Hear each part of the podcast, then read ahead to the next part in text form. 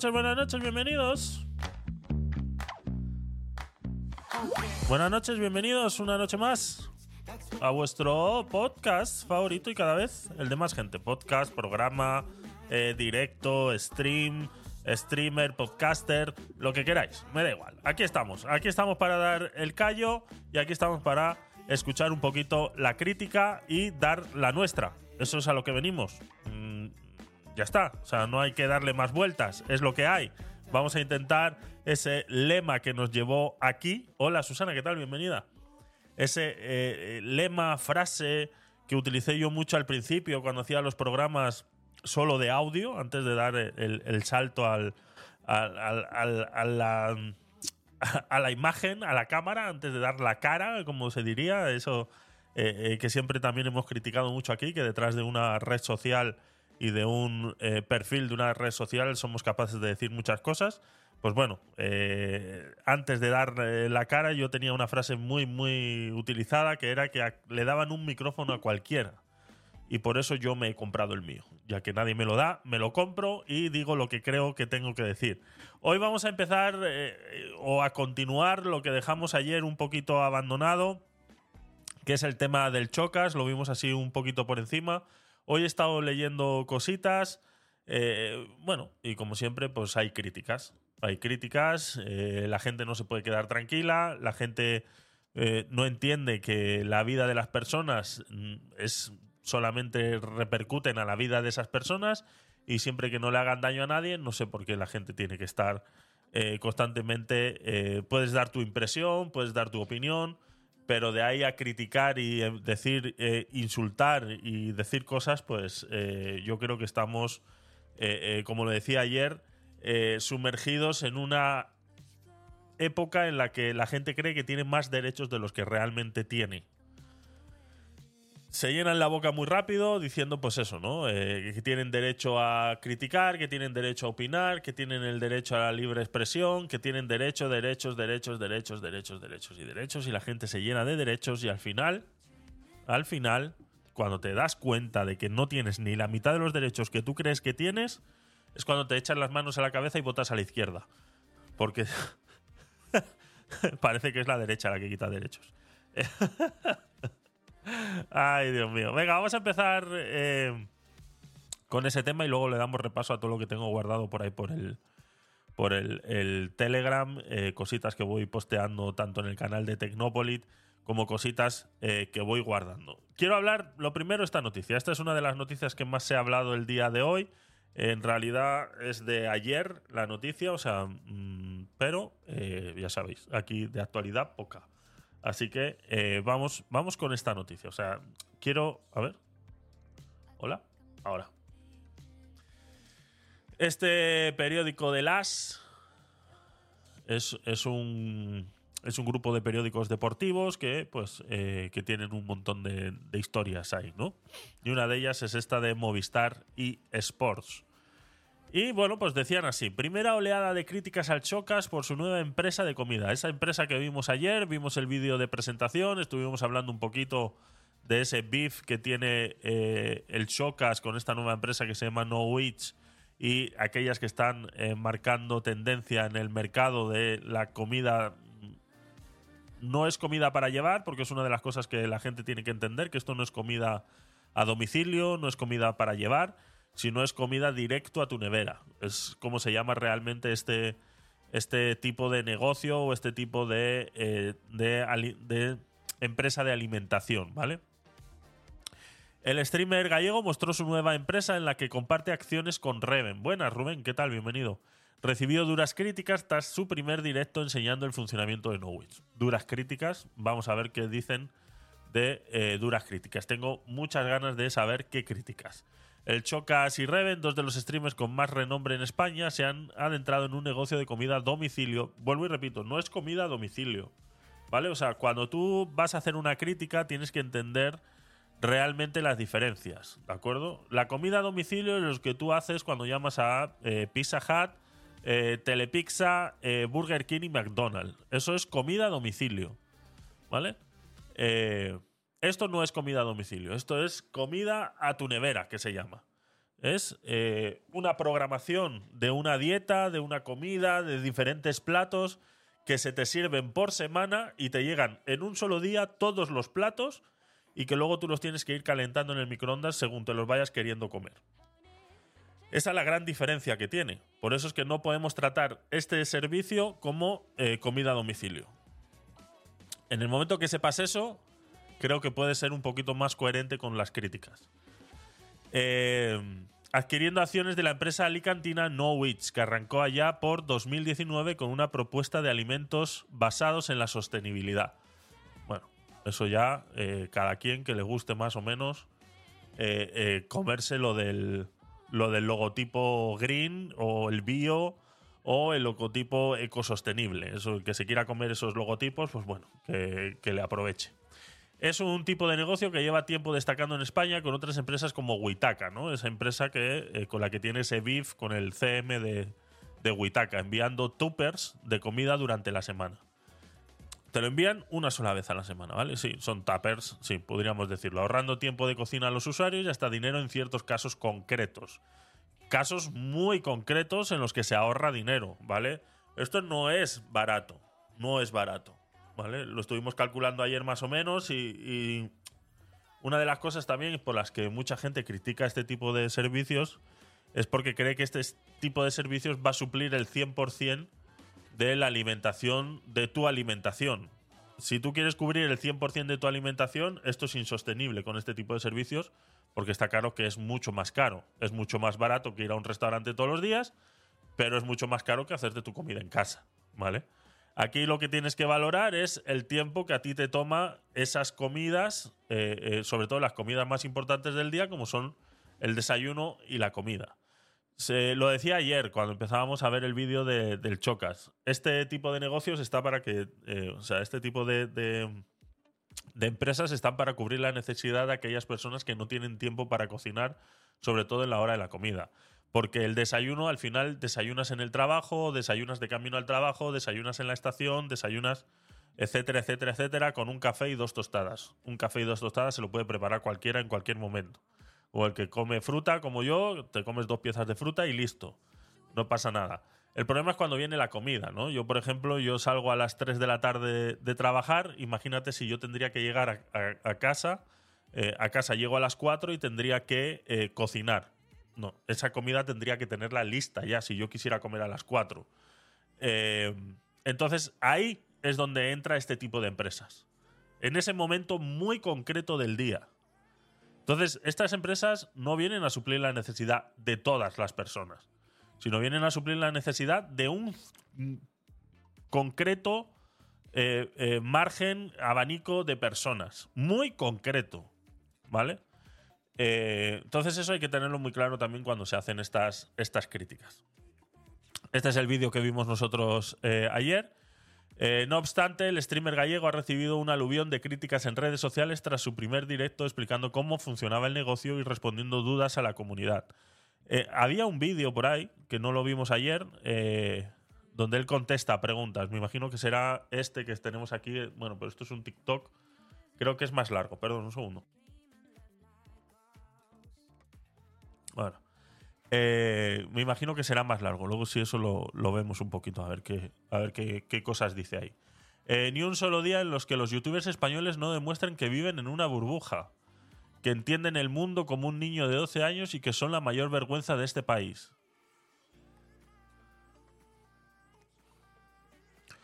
Como, como Nacho, ¿vale? O sea, ya solo con el nombre que tiene de Twitter ya podemos eh, vislumbrar eh, qué tan válida puede ser la opinión de esta persona, ¿no? dice por aquí en un segundo contestándose a sí mismo, porque como nadie le ha hecho ni puto caso, se contesta a sí mismo y dice, es como la peña que te dice que si no te gusta el precio del alquiler, te vayas a un pueblo. A ver, a ver qué ha dicho el Chocas aquí. ¿Qué tiene, qué tiene que ver el alquiler? A ver. Eh, Adrián Galindo dice, estoy llorando con el Chocas diciéndole a la gente que se busquen un alquiler más barato para que se puedan permitir comprar la comida de su empresa y vivir bien. Ahí ya, bueno, ahí sí. A ver, vamos a escucharlo. Si estás pagando 850 euros de alquiler, si estás pagando 850 euros de alquiler y solo cobras 1.300 euros, yo lo que te recomiendo es que busques un alquiler más barato. Ahí tienes razón. Ahí tienes razón. Eso lo hemos hablado muchas veces también. El, es más, el, el, cuando tú vas a buscar un alquiler, eh, yo pensaba, iban a decir que la plancha no era de acero. Como que están inventando algo nuevo, ¿no? Ay, Dios mío. Está claro que si tú ganas 1.300 euros al mes, gastarte 850 euros en alquiler es una burrada. Está claro. Ahora bien, yo lo he hecho. Y lo he hecho durante mucho tiempo, porque depende también de la ciudad donde estés. O sea, no es una opinión que se puede soltar así por así, sin un contexto. Yo entiendo que aquí está, como siempre, todo sacado de contexto.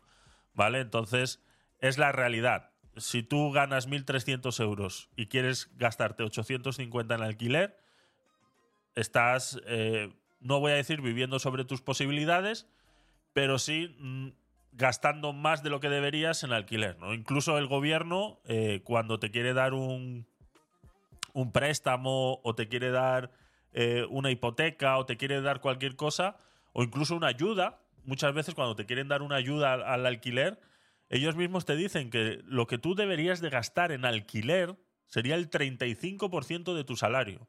Aquí hemos hecho la cuenta hace mucho eh, tiempo atrás, muchos meses atrás, hablando sobre este tema y el problema de los alquileres en Madrid y en las grandes ciudades. Es ese, que es imposible encontrar un piso por el 35% de tu salario. Si hablamos que el salario mínimo interprofesional son 1.200, estamos hablando que el, alquiler tiene que ser de 450 lo mucho. ¿Qué piso hay de 450 en Madrid? No hay, ninguno. O sea, no existe. Los buscamos ahora. ¿Cómo se llaman esas webs? Eh, yo hace mucho que no busco piso de alquiler. Eh, ¿Cómo se llama la más famosa de alquiler aquí en España? Em, ah, alquiler, web. Eh, idealista, idealista. Idealista. Atención, eh, idealista. Alquilar viviendas. Mira, es que ya nos podemos ir a una habitación. Una habitación seguro que sí hay de 450, pero vamos a ir a viviendas y vamos a poner Madrid. En general, Madrid, municipio en general, ¿vale? Si nos vamos, hay manera de acotar por precio aquí. Plaza Castilla, inmobiliarios en Madrid. a ver, no nos vayamos al centro, centro de Madrid. Eh, Recoletos, eh, Sol. Mira, si nos vamos a Sol, centro, 1550. 1550, ¿vale? Esto es el centro de Madrid. Pero ahora yo quisiera eh, más baratos, 750. El más barato en el centro de Madrid está en 750 euros y estamos hablando de 22 metros cuadrados, ¿vale? O sea, el tamaño que tiene mi baño ahora mismo. O sea, el tamaño que tiene mi baño de la habitación principal es un piso en el centro de Madrid.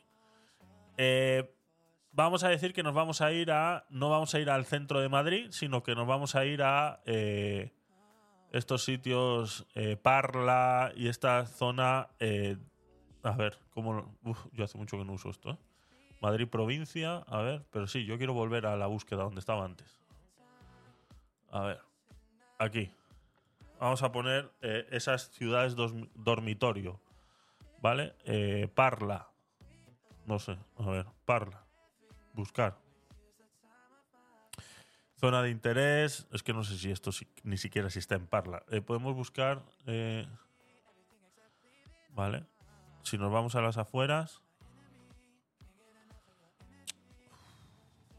Complicado. Toledo, ¿no? Claro, ya estamos a tomar por culo. Getafe, Fuenlabrada, Leganés. pongamos esta zona. Pongamos esta zona. Móstoles. Getafe, Leganés. ¿Vale? Esta zona de aquí. A ver, ¿qué, ¿y ahora qué? Ver las 127 viviendas que hay. 800 euros. Ay, Dios mío. 800 euros, 930, 850, 1000 euros, ¿vale? Estamos hablando de pisos de 74 metros cuadrados, con dos habitaciones. Mm, claro, aquí ya dices, claro, es que si, vives tú solo, Entonces deberías ir a alquilar una habitación. O sea, esto es la locura que tenemos en Madrid, en las ciudades grandes de España, a la hora de buscar un alquiler. O sea, es imposible pagar 450 euros, que es lo que incluso el propio gobierno te dice que deberías de tener que pagar cuando ganas 1.200 euros. Eso para poder vivir solo, ¿vale? Eso es para poder vivir solo. O sea, aquí tendrías que irte a vivir en conjunto con alguien. ¿Vale? Digamos que vas en pareja, entonces ya te empiezan a cuadrar un poquito más las cosas, ¿no? Son 860 euros al mes, tú pagas 430, ella paga otros 400. Eh, bueno, ya estarías más o menos dentro de las posibilidades de lo que te dice el gobierno. Pero es que las leyes que te dice el gobierno de ese 35% es para una sola persona, ¿no? Entonces, es, complicado, es complicado entender eh, que realmente es así, ¿no? Esta app se puede eh, apagar la pantalla del cel e ir escuchándola mientras está la pantalla apagada. Voy en el bus. Eh, aguante el shock, son puros haters. Pues no lo sé, no he probado nunca, Susana. No he probado nunca, la verdad. No sé si tiene solo modo audio. Yo me imagino que sí tendrá. Me imagino que sí te, te debería. Pruébalo, pruébalo directamente. O sea, no, no, sabría decirte. No he hecho la prueba nunca, la verdad. Es que como no hay. Eh, prácticamente no hay nadie que esté haciendo directos, no me voy a escuchar a mí mismo. Entonces no sabría decirte. Lo que no sé es con un vídeo se pudiera probar. Pero no lo sé. Pruébalo y nos lo cuentas. Entonces, claro, ahí está, está el problema. Ahí el Chocas tiene razón, pero le falta la realidad, que es que nadie puede vivir eh, en un piso en, Madrid, por ejemplo, donde vive él, eh, por, por, menos de 800 euros no hay un piso en el cual tú puedas vivir, ¿no? Entonces, si nos vamos a una, si nos vamos a alquilar habitaciones, yo he vivido en habitaciones mucho tiempo, ¿vale? Nos vamos a ir a habitaciones y vamos a poner eh, Madrid, igual, ¿no? Nos vamos a intentar ir a Madrid Centro, a ver qué sale. Centro, Madrid Centro. Vale, quiero ver las 737 habitaciones. Mira, una habitación. ¿Pero qué me estás contando? Una habitación en calle Grafal, al enfrente al palacio, 600 euros la habitación. ¿Vale? O sea, este es el gran problema de las viviendas en eh, España, sobre todo cuando te acercas a las grandes ciudades. Que la gente compra pisos y luego los alquila. ¿Ves? Que este dice cuatro habitaciones, cuatro chicos. No se puede fumar. Gasto de internet, luz, agua y gas incluidos en el precio. 730 pavos. 730 pavos. ¿Vale? Está amplia la habitación, que está muy bien, pero son 730 pavos. O sea que por 100 euros más te vas a vivir en un piso tú solo. Bueno, pero más gastos, ¿no? Está caro. Aquí cada uno tiene que. La habitación 2 es 850 y la habitación 3 es 730. O sea que está vacío el edificio. El, piso ahora mismo está vacío y está él solo pagando eh, todo el alquiler. Este, el que está alquilando aquí está pagando solo todo el alquiler. Entonces es complicado, es complicado. Vamos a ver qué más decía por aquí. Porque estás viviendo por encima de tus posibilidades. Bueno. Si cobras mi... No es, vuelvo y repito, no es vivir por encima de tus posibilidades. Hay que conocer realmente las. Eh, yo trabajé eh, yo no tengo coche, tengo que andar en transporte público. Yo muchos, estuve varios años pagando 700 euros de alquiler y ganando 900 euros. ¿eh? Que ahí fue donde nació eh, mi empresa de grafimia. Ahí fue donde nació la necesidad de, eh, con el tiempo que me sobraba después de trabajar, monetizarlo de alguna manera. Y fue montar la empresa de, de camisetas y demás. ¿Vale? O sea, eso fue lo que realmente a mí me salvó. Pero yo pagaba 750 euros de alquiler, ganando 940, 960 todos los meses. Ocho horas diarias, ¿eh? turnos rotativos, etcétera, etcétera, etcétera. 300 pavos si vives en un alquiler de 850, tienes que buscar otro alquiler para poder permitirte cosas como Norwich y vivir bien. Ah, y no mal vivir en un alquiler grande comiendo pasta todos los días. Vale. Entiendo, entiendo la crítica. Eh, en realidad no te está diciendo que te busques un alquiler más barato para que puedas consumir los productos de su empresa, aunque así pueda parecer, porque realmente hay que escuchar el final. El, el contexto de esto me lo imagino, me imagino el contexto de esto por el final, por, el, por las últimas palabras que dice, me imagino el contexto. ¿eh? En un alquiler grande comiendo pasta todos los días. Comiendo pasta todos los días, ¿vale? Yo sé que, cuál es el contexto porque yo lo he vivido vuelvo y repito, yo pagaba 750 euros de alquiler, ganaba 940 y comía lentejas todos los días. O sea, yo comía lentejas todos los días. Compraba una bolsa de, de croissants rellenos de bizcocho que valían un euro en el Mercadona y venían 20 y eso era lo que llevaba para desayunar. Gracias a Dios el café en el trabajo era gratis o lo pagaban entre todos los compañeros. ¿Vale? Eso era lo que yo llevaba para desayunar. Y llegaba a mi casa y comía un plato de lentejas. Y para cenar comprábamos una tortilla del Mercadona con un poco de pan y era lo que cenábamos. Entonces, para vivir un poquito mejor, hay que pagar menos alquiler. O, lo que hice yo, monetizar el resto de las horas que tienes que. Que no estás haciendo nada. ¿De acuerdo? O sea, no le echemos toda la culpa también a los alquileres y a todo lo demás. Hay muchas veces que también tenemos cosas eh, eh, eh, que podemos hacer nosotros desde nuestros lados sin depender que otro haga por nosotros. Eso es mucho de rojitos, ¿vale? Esperar a que alguien haga algo por nosotros simplemente quejándonos. Es que los alquileres están carísimos. Yo me he quejado, por supuesto, que los alquileres están carísimos. Pero mientras yo me siga quejando que los alquileres están carísimos, ¿a qué estoy esperando? ¿A que alguien haga algo por mí? No. Yo cogí las horas que tenía libres y las moneticé de alguna manera. Y eso fue lo que me permitió dejar de comer lentejas todos los días.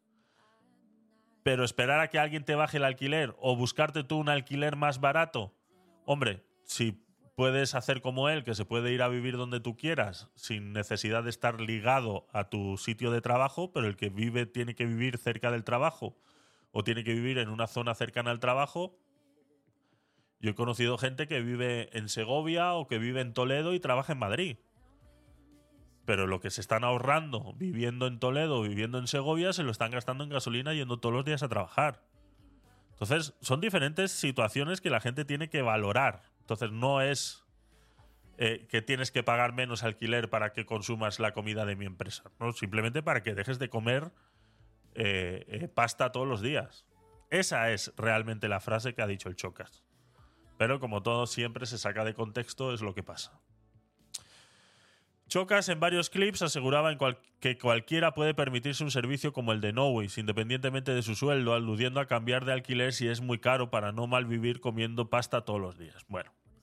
Y defendió que los servicios de su empresa no son caros, pues vale mucho más tiempo que invierte una persona cocinando y madrugando que pagando por un servicio de toppers a domicilio. A ver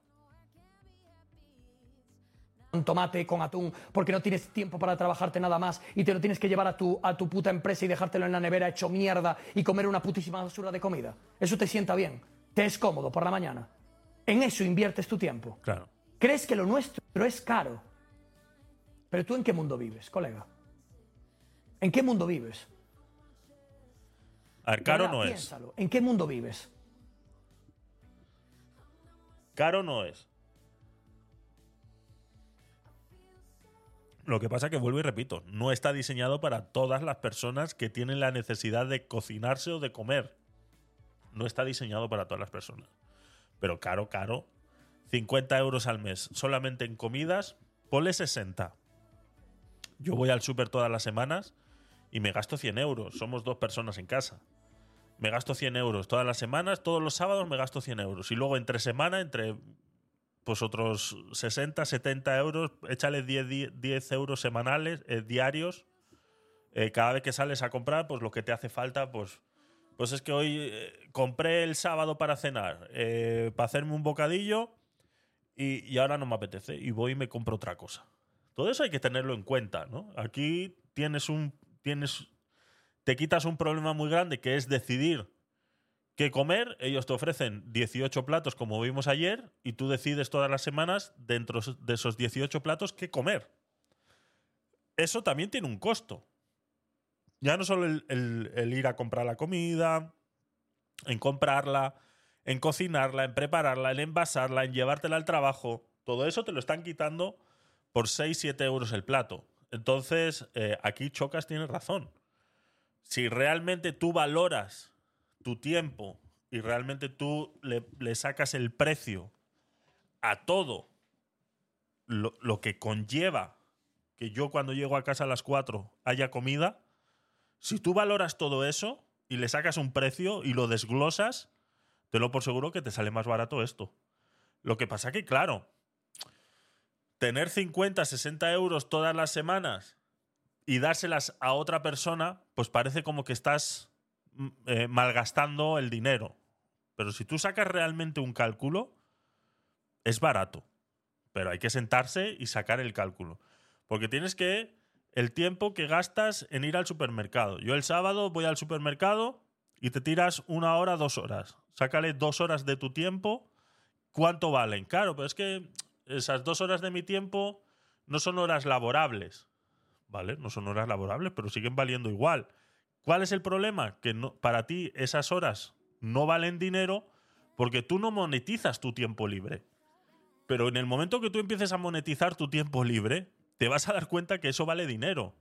Yo muchas veces, eh, cuando salgo de trabajar, yo me pongo con mi empresa, pum, pum, muchas veces eh, eh, yo prácticamente estoy todo el día trabajando, ¿no? Pudiéramos decir que yo estoy todo el día intentando monetizar mi tiempo. Yo entro a trabajar a las 7 de la mañana, salgo a las 3, llego a casa a las 4, como, me echo una siestecita a veces, ahora estoy intentando quitármela y, y demás, y me levanto y me pongo en el ordenador a trabajar, monetizando ese tiempo. Pues yo ese tiempo que estoy monetizando delante del ordenador cuando no estoy en mi trabajo principal, yo muchas veces me tengo que quitar esas horas para ir al supermercado. Ahora, si yo en, esas dos horas soy capaz de generar 100 euros, yo con esos 100 euros le puedo decir a alguien, toma 20 y vete a comprar tú. Ya me quedo yo aquí. Es así. Como tú no monetizas tu tiempo libre, entonces tú lo ves caro. Pero en el momento que tú empiezas a monetizar tu tiempo libre, ya la cosa cambia. Y eso es lo que eh, pudiéramos decir que, es a lo que se refiere el chocas. Que tenemos que empezar a valorar nuestro tiempo, aunque sea tiempo libre. Muchas veces yo no tengo tiempo ni de ver una película. Y tengo que quitarme ese tiempo de otra cosa que estaba haciendo para poder sentarme en el sofá y ver una película. Muchas veces yo me tengo que, que decir, no, hasta aquí, Javier, ya, pum, se acabó. Este cliente, para mañana, ya está me voy a sentar y me voy a ver una película con un, paquete de pipas. Cuando tú te encuentres en esa situación, te vas a dar cuenta que pagar 50, 60 euros a la semana en comidas es barato. Pero claro, tienes que llegar a ese momento de entendimiento en el que tu tiempo vale dinero, aunque sea tiempo libre. Ese es el problema. Te decía más por aquí la, la noticia esa dice, leyendo numerosos comentarios por los que no ha sentado bien a la gente, es que Chocas asegure que cualquiera puede permitirse un servicio así teniendo en cuenta cómo está la situación de alquiler en grandes ciudades o el tema de transporte y movilidad del trabajo. La movilidad del trabajo en las grandes ciudades, eh, cocinar quita también muchas horas, exactamente. Exactamente, eso tampoco la gente lo valora. ese sábado que yo voy... Eh, por eso en Estados Unidos casi nadie cocina, exactamente. Exactamente, así es. Así es. Y eh, pues eso, eh, lo comparaban por ahí en un tuit como diciendo, es que esto es como comer hamburguesa todos los días. No, perdona, estamos hablando de comida elaborada, lo vimos ayer en el vídeo, eh, bastante sana y que puedes elegir entre platos de pescado a el día que estés más guarro, más guarro, más guarro, pues te comes un, yo qué sé, un cocido madrileño, yo qué sé. El día que estés más guarro en la comida. Ese día, pues ya está. Pero sí, es, es, eso. Es, la gente tiene que empezar a valorar un poquito su tiempo. Cocinar, sí. Yo esas dos horas que me tiro en el supermercado los sábados, a mí me cuestan dinero. O sea, a mí esas dos horas me cuestan dinero, porque yo son horas que yo luego tengo que sacar de otro sitio para hacer mis, mis cosas. ¿Vale? Y si luego yo tendría que cocinar, pues tres cuartas partes de lo mismo. Lo que pasa es que yo no tengo esa necesidad ahora mismo porque tengo una persona en casa que lo hace. Entonces, cuando esa persona no esté, pues entonces igual me planteo un servicio de estos. Pero de momento, pero eso hay que valorarlo también. ¿Vale? Yo que tenga, o sea, tener una persona que lo hace es como es como cuando tú llegas a casa y tu madre te ha preparado la comida. Es exactamente lo mismo, tienes que valorar a tu madre que te ha hecho eso. Porque ese tiempo si no lo tendrías que gastar tú del tuyo. Entonces, es así. Además, Chocas criticó durante. Eh, además, Chocas criticó duramente. Ah, a Witaka asegurando que nunca colaboraría con ellos por la calidad de su comida y servicio de envasado. Sí es verdad que aquí el Chocas está siendo muy, muy agresivo publicitando su, eh, su empresa. Sí es verdad que está siendo muy agresivo. España no está preparado para esta agresividad en la publicidad. Eh, aquí estamos muy de ah, la competencia, ¿no? Pero eh, me acuerdo hace un año atrás, un tiempo atrás, que veíamos eh, anuncios de eh, Coca-Cola y Pepsi, de, Nestlé y esta otra empresa de, cereales que no me acuerdo ahora cómo se llama. No me acuerdo cómo se llama. Que tenían publicidades muy, muy agresivas mencionándose unos a otros y mostrando el producto de la competencia directamente. Aquí no estamos acostumbrados a eso. Aquí estamos acostumbrados a decir mi marca y luego poner la competencia, ¿no? Y poner un, un, producto así medio feo, pero que no diga el nombre de ninguna de las empresas de la competencia, sino que tú te imagines cuál es la competencia. Y aquí lo que ha hecho el Chocas, eso que, que hizo en, en un vídeo, en un clip que he visto yo por ahí, coger la lasaña de Huitaca, ponerla al lado a la lasaña de, de Norwich y decir cuál te apetece más, eso, cuidado, ¿eh? Yo creo que eso estaba prohibido. Ah, puede ser, Katy. Puede ser. Puede ser. Puede ser que sí, que estuviera prohibido. Que estuviera. O, que esté. O, o, igual está prohibido y el Chocas está haciendo, está haciendo algo ilegal. Pero a mí me parece bien. No sé. O sea, es, es realmente difamación. Bueno, se pudiera, sí, se pudiera, se pudiera por, por, difamación, pero si tú estás, no sé, es que sí, es, realmente meterse en un meterse en un terreno muy peliagudo, muy peliagudo, pero muy, muy, muy peliagudo. Entonces sí, es complicado, es complicado, sí, difama es que la difamación entra todo, ¿eh? es que el problema es que en difamación puede entrar cualquier cosa, luego tú tienes que ir a un juzgado y demostrar que no es difamación, pero es que difamación puede entrar en cualquier cosa. O sea, un tuit en el que me menciones a mí, yo te puedo denunciar por difamación. O sea, entonces entra cualquier cosa. Cualquier cosa. Lo que pasa es que tienes que tener el dinero para luego eh, combatir esa difamación. Llegar a los juzgados, defender tu posición, etcétera, etcétera, etcétera. Pero por difamación sí es verdad que puede entrar cualquier cosa puede entrar. Entonces, bueno, eh, está claro que los, los consumidores tenemos que ser lo suficientemente inteligentes para saber. Yo prefiero esto, yo prefiero esto, esa, esa imagen. Es que, a ver si, a ver si, si, si lo ponemos en, en, un, en un, contexto eh, actual. Ahora está muy de moda hacer los eh, valoraciones de productos, ¿no? Este, el, ¿cómo se llama este youtuber que hace las valoraciones de las pizzas, de los helados? Eh, que es muy famoso. Eh, ¿Cómo se llama? Sí, que, que, hace vídeos y dice los mejores helados de marca blanca de los supermercados. ¿No? Eh, vamos a. Eh, mejores helados de marca blanca, por ejemplo. A ver si nos sale algún vídeo. es que no me acuerdo cómo se llama. El comidista, el comidista. Me acaba de llegar a la cabeza. ¿Os acordáis de ese, no? Vamos a, vamos a ver algún. Co, cuyons. Vamos a ver, un segundito. El comidista, el comidista se llama. Es muy famoso, vamos, es, es, una eminencia en, este, en estas cosas. El, en el país. Bueno, ya se ha vendido, ya se ha vendido. El comidista en el país, ya se ha vendido. Ah, ya la han comprado, Dios mío. Dios mío, ¿ya la ha comprado el país? No puede ser.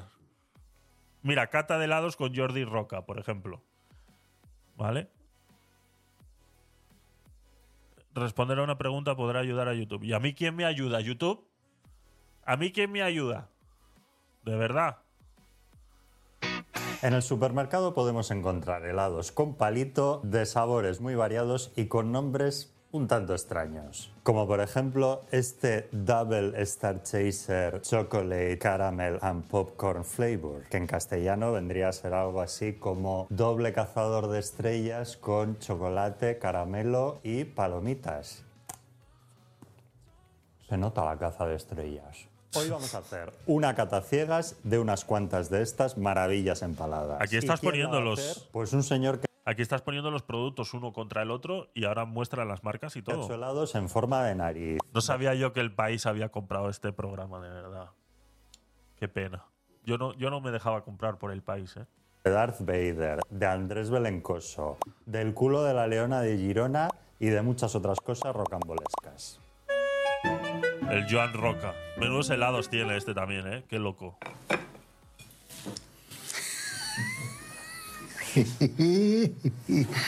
Está un poco machacado, ¿eh? Ha viajado mal este. ¿Habéis escuchado la historia de Joan Roca de por qué habla así? ¿No la habéis escuchado?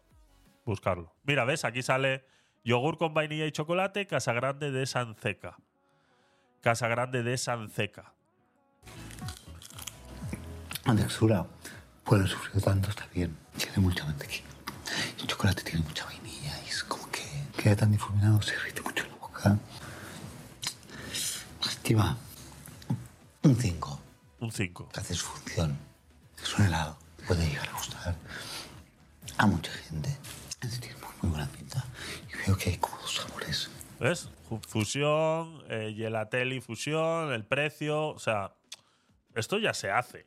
Esto ya se hace. Entonces, eh, criticar al Chocas porque está. A ver si vemos el, el de Witaka. A ver si lo tiene en YouTube. Eh, Witaka versus No Eats. Si es verdad que el nombre es un poco complicado para la gente aquí en España, ¿eh? Esta, esta, esta. Este, a ver. De modo público, ¿qué tal? Hoy tenemos un vídeo bastante Para empezar, lo cogías, por fuera es todo un batiburrillo de letras. Súper poco visto. Aquí está hablando del empaque de Witaka, ¿vale? en las papilas gustativas. La presentación a nivel visual, una puta mierda. Me llegaba la caja, un embalaje eh, La voz de Jordi Roca es una SMR. sin nada por fuera, lo abría, era todo un batiburrillo de letras de, la que no se lee absolutamente nada, todo súper zarandeado con eh, pe- pegatostes, uno de los envases me llegó medio roto, tenía un trozo de salsa por el fondo de la caja y dije yo, hostias, tío, ¿qué coño es esto? Lo probé. Para empezar, lo cogías, por fuera es todo un batiburrillo de letras. Súper poco visto. Hay que decir una cosa. La competencia, como la que va, va a traer Chocas en el mundo de esta comida, le va a venir bien. Porque ya lo dice él en este vídeo, que lo he visto yo ya. eh, lo primero que va a hacer Witaka es cambiar su empaque. Es lo primero que va a hacer. Te lo por seguro que es lo primero que en los próximos meses Witaka va a solucionar. Lo veías, la pinta era bastante floja. Bastante, bastante floja. Toda la salsa te venía como por el techo, tío, pegada. Y es en plan, hostia, tío, la pinta no es muy buena. Pero bueno, vamos a probarlo tal. Abrías un poquito y lo metías en el, en- en el microondas. Lo metías tal, lo sacabas, calentito, lo comías. Sin más. Todos los platos, sin más. Em, como has dicho, mi deliciosa Katy. Sin más. Poca conclusión podemos sacar aquí. Un Más estaba bien, pero la mayoría de los platos eran mediocres. segundo impact. Los platos de carne me parecen.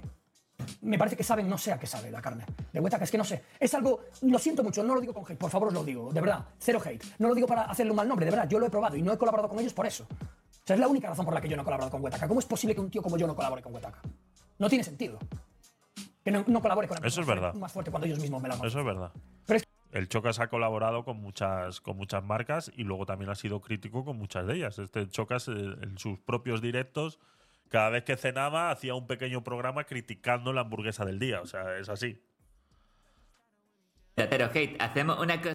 Calla, calla, pues hombre. que en algunos casos dan hasta un poco de asco, tío. Ya. Querido compi, te brindemos. por- coño. Pero lamento decirte con todo el cariño del mundo que tus platos dan puto asco. Ah, y son mediocres también. Y he colaborado con otras marcas, pero yo no he colaborado nunca con Huetaca porque creo que su producto es Mediocre. bastante mediocre. Simplemente. A ver si vemos la foto. No, porque no, o no me gusta Corbis. Quizás por eso toda la basura. Ah, lo de la en el de mi data que probáis. A ver si vemos el. Quiero, quiero ver la foto. Quiero que veamos la foto. No la va a mostrar. Esta, esta, esta. Esto. O sea, si a ti te ponen esto, O sea, esta es la diferencia. ¿Vale? Esto, igual en algún tiempo en esta vida era ilegal. mostrar este- esta comparación visual como esta. Esto de aquí parece una lasaña. Esto tampoco, pero tienes aquí una descripción con la preparación, unos dibujitos un poquito más elaborados, una foto real del plato como debería de quedar una vez cocinado, eh, cosas eh, un poquito más, pues con más cariño.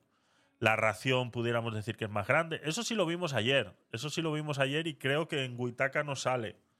¿Vale? El tamaño de la ración. Creo, ¿eh? No me hagáis mucho caso. Vamos a mirarlo ahora. Nuestros platos. ¿Ves? Por ejemplo, yo a primera. Sí, calorías. ¿Vale? 509 calorías. Esta es Huitaca y esta es eh, No. Es, el nombre va a costar, ¿eh? Va a costar que cale porque. Uf, la gente no va a ser capaz de escribir estas cosas.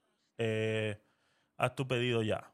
¿Ves? Por ejemplo, tú ves aquí la lasaña de pollo, que es esa misma que estaban mostrando ahí, y aquí ya te dice 450 gramos. Y aquí, a primera vista no está. No sé si entrando, a ver si entramos en el producto. Ración aquí, 470 gramos. O sea, lo tienes que buscar ya un poquito más. Estos, estos datos hay que tenerlos muy en cuenta, ¿vale? O sea, esto cuando haces una página web relacionada con comida, esto es muy importante. O sea, son datos muy importantes. Que esté entre paréntesis y en pequeñito no quiere decir que no sea importante. Esto es un, un dato muy importante. La gente quiere saber realmente cuándo está pagando. Es más, eh, ¿cómo te puedo decir? Por normativa, por normativa, cuando tú vendes alimentos a granel, tú tienes que poner el precio del kilo. O sea, realmente aquí, eh, aquí falta información. ¿Vale? Aquí falta un paréntesis en pequeñito al lado del 745, donde debe de decir, eh, si son 745, 450 gramos, tiene que decir 15 euros el kilo. Aquí tendría que decir, entre paréntesis, muy pequeñito, 15 euros el kilo. ¿Vale? La normativa de los productos a granel dice que tienes que especificar el precio por kilo. Aunque sabes que no lo vas a comprar por kilo, que estos son raciones, pero aún así lo tiene que poner. Para que tú sepas realmente cuánto estás pagando. Porque tú pones aquí 450 gramos, 7,45 y no sabes cuánto estás pagando. ¿Cuántos usáis realmente esa información cuando vais al supermercado?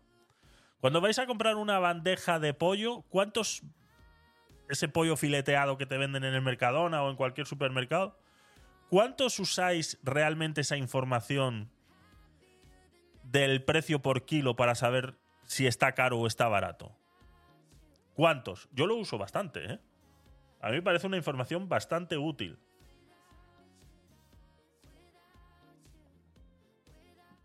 A mí me parece una información bastante útil, porque así es realmente donde te das cuenta a cómo está el pollo o a cómo está cualquier cosa.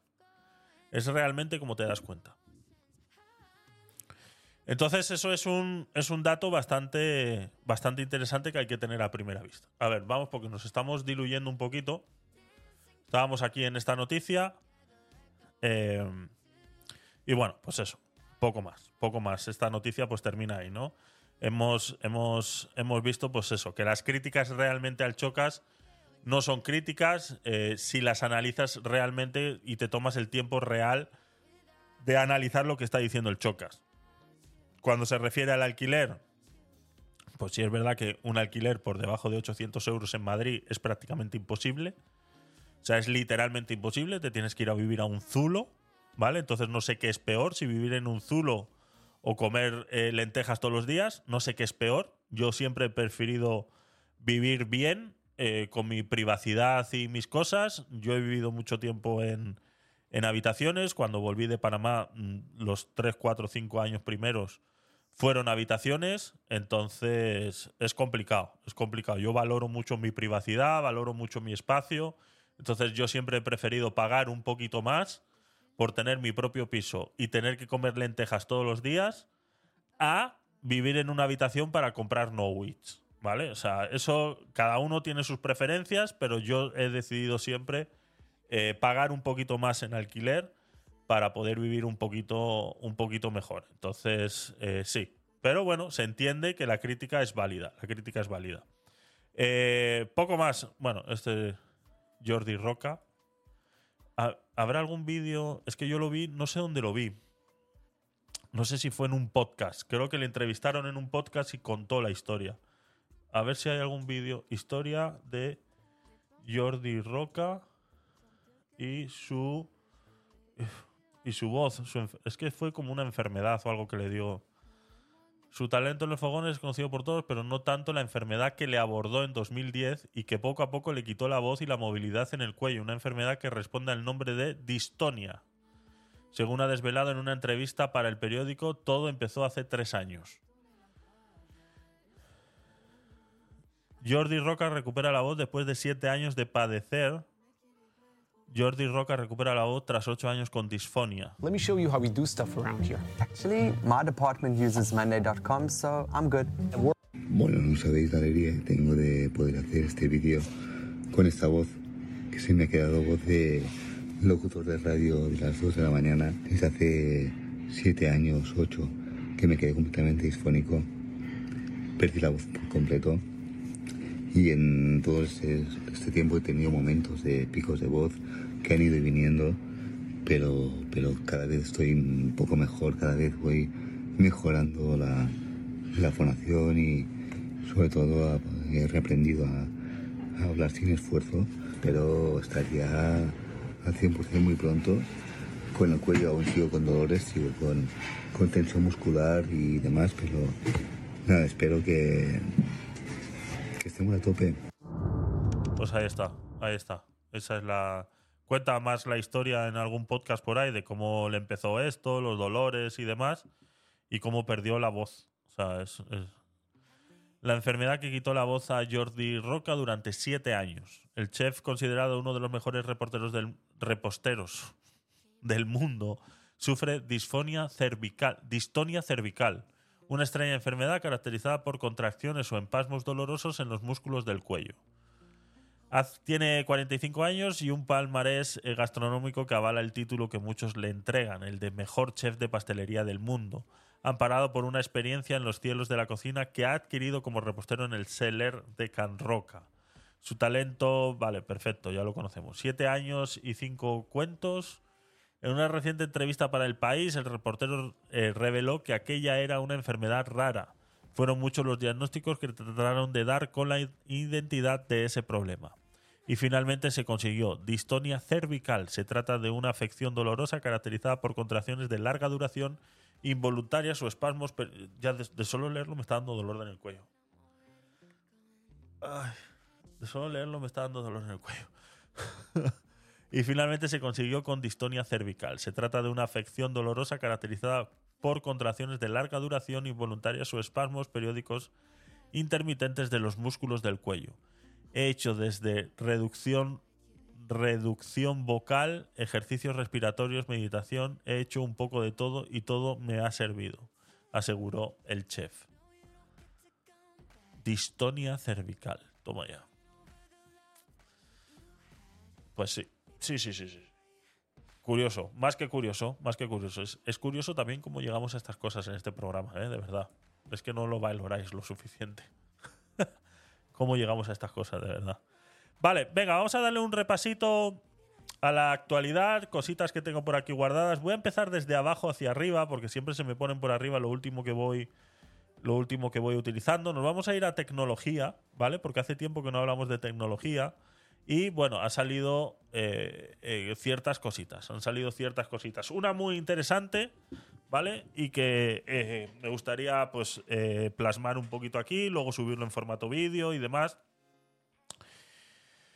Es una noticia en la que dice: China ya produce una batería atómica con medio siglo de vida y revive el sueño de tener celulares que jamás se carguen. Yo no sé por qué la gente lo primero en lo que piensa cuando tiene una batería que le va a durar toda la vida es decir, hostia, no voy a tener que cargar el móvil. A mí no me cuesta nada cargar el móvil. A mí no me cuesta nada dejarlo cargando el móvil. No me cuesta nada. No sé por qué la gente tiene miedo a la separación, ¿no? Tiene una necesidad de estar pegado al móvil que incluso cuando lo está cargando siente ese, ese, ese sentimiento de cuando un niño eh, cree que estás. O, no, vamos a. Ese sentimiento de cuando tienes un perro y tú sales por la puerta y el perro cree que le estás abandonando. Pues es el mismo sentimiento que tienen las personas cuando ponen su móvil a cargar. Ese es el sentimiento que tienen las personas cuando ponen su móvil a cargar. Es el sentimiento de abandono. El móvil está, no me abandones, por favor, no me abandones. Es una vergüenza, de verdad. Es una vergüenza como lo primero que la gente piensa es, hostia, no tendré que cargar más mi teléfono si esta batería existe. Bueno. Eh, una firma tecnológica con base en China ha logrado crear una batería nuclear miniatura, según una publicación en la página de la empresa llamada Beta Volt New Energy Technology. Este producto funciona combinando tecnología de desintegración de isótopos de níquel menos 63 y un sistema semiconductor de diamante. Bueno, casi nada. Casi nada. Si, si de diamante. O sea, ¿cuánto va a valer el móvil que tenga esta batería? Venga, hombre, por favor. Betabol afirma que la nueva batería, que aún se encuentra en fase de pruebas, puede durar hasta 50 años sin perder su carga. Además, este dispositivo tiene el potencial para ser utilizada en múltiples áreas como el sector aeroespacial, robótica, desarrollo de drones, supercomputadoras y sistema de inteligencia artificial. Eh, más explotación en el Congo, exactamente. Por sí sola, una eh, mini batería nuclear con 50 años de duración es un logro. Pero China también se pone a la cabeza en cuanto a semiconductores de cuarta generación, al presentar este dispositivo como con el módulo de diamante, algo que, según Betabol, pone a China muy por encima de las instituciones y empresas de investigación científicas europeas y estadounidenses. La nueva batería se presenta en medio de una guerra tecnológica entre China y Estados Unidos. Ambas superpotencias han dado de qué hablar en los últimos meses con acciones que van desde el bloqueo de marcas de automóviles chinos en Estados Unidos hasta el desmantelamiento de GPUs de Nvidia dentro de China para aprovechar sus recursos en el desarrollo de la inteligencia artificial. Una batería nuclear más pequeña que una moneda. Ya mencionábamos eh, los materiales más esenciales de esta batería, que son la lámina de níquel eh, menos 63 de 2 micrómetros de espesor, eh, colocada entre los convertidores de diamante que funcionan como semiconductores, los cuales tienen un grosor de 10 micrómetros, o sea, 0,001 centímetros. Podemos observar su composición en la imagen a continuación. Perdón que no estáis viendo nada. Esta que está aquí. Esta sería la super batería de eh, eh, isótopos radioactivos de níquel 63 y diamante. ¿vale? Estamos hablando de 15 milímetros por 15 milímetros una locura. Por otra parte, este producto llamado BV100 por la empresa tiene unas dimensiones de 15 milímetros de, de alto y ancho y 5 milímetros de espesor. En cuanto a potencia, tiene la capacidad de ofrecer 100 microwatts a 3 voltios, aunque puede parecer una desventaja. eh, para eh, cada unidad BV100, Betabol asegura que puede conectarse en serie y en paralelo para crear sistemas de alimentación más poderosos. O sea, necesitaríamos para alimentar el móvil, sí, o sea que al final el espacio ocuparía más o menos lo mismo. Sería crear una batería de celdas con esta. O sea, eh, si ya solo una con el diamante que tenga va a ser carísima, pues imagínate tener 9, 10 de estas para poder conseguir al final eh, los vatios que necesitas. Ya no tanto el voltaje, pero sí los vatios. ¿no? Entonces ya lo pones en serie o en cadena eh, en serie o en paralelo, dependiendo de lo que quieras conseguir. Si más vatios o más voltaje. Entonces, eh, sí, pero bueno. Asimismo, Betabol asegura que tienen planeando lanzar durante 2025 una versión similar capaz de suministrar hasta un vatio. Ahí está. Hablando eh, de carga, al ser una batería nuclear, el concepto del ciclo de carga no aplica, pues suministra energía por el decaimiento del níquel eh, menos 63. Este proceso, también conocido como desintegración, se refiere a cuando un átomo de algún material radioactivo libera partículas de su núcleo, convirtiéndose poco a poco en otro elemento y liberando energía. El término nuclear puede asustar a algunas personas. Después de todo han ocurrido diversas tragedias relacionadas a la energía nuclear. Sin embargo, Betabol menciona que su batería es segura y que han hecho pruebas para detectar la filtración de radiación incluso después de someterlas a disparos. fuego, pinchazos y otros tipos de golpes sin lograr encontrar trazos que pongan en riesgo a los usuarios. Ya sabemos este, estas investigaciones que se hacen, eh, eh, pues siempre que sale un producto nuevo hay que tener mucho cuidado con lo que realmente se dice. ¿no? Siempre se ha hablado y siempre se ha dicho que eh, las primeras eh, pruebas que se hacen se basan en unos estudios muy efímeros que no tienen ninguna... Yo no es que quiera eh, ser el, el que vaya en contra de esta tecnología, pero vuelvo y repito, simplemente aviso que lo que ellos nos digan ahora mismo es, no es relevante para la realidad.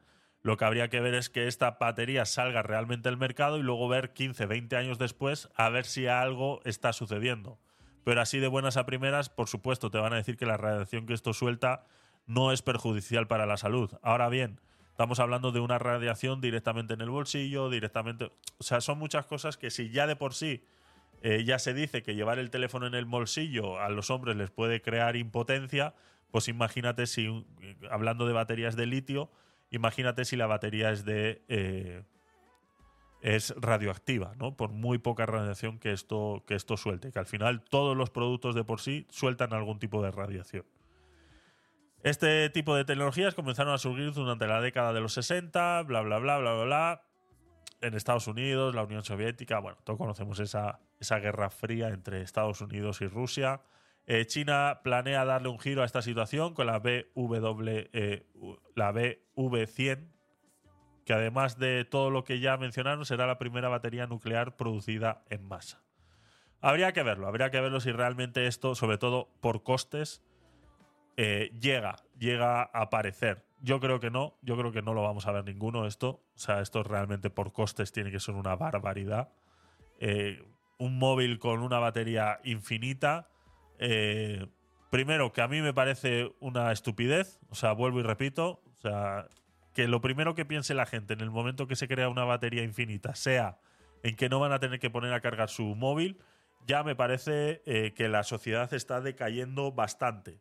O sea, que la sociedad esté pensando en que no va a tener que poner a cargar su teléfono gracias a esta batería, eh, me da a mí que decir que por favor que se acabe esto ya, que yo me quiero bajar. ¿no? Es realmente que es, es, es penoso. Es muy, muy, muy, pero muy penoso.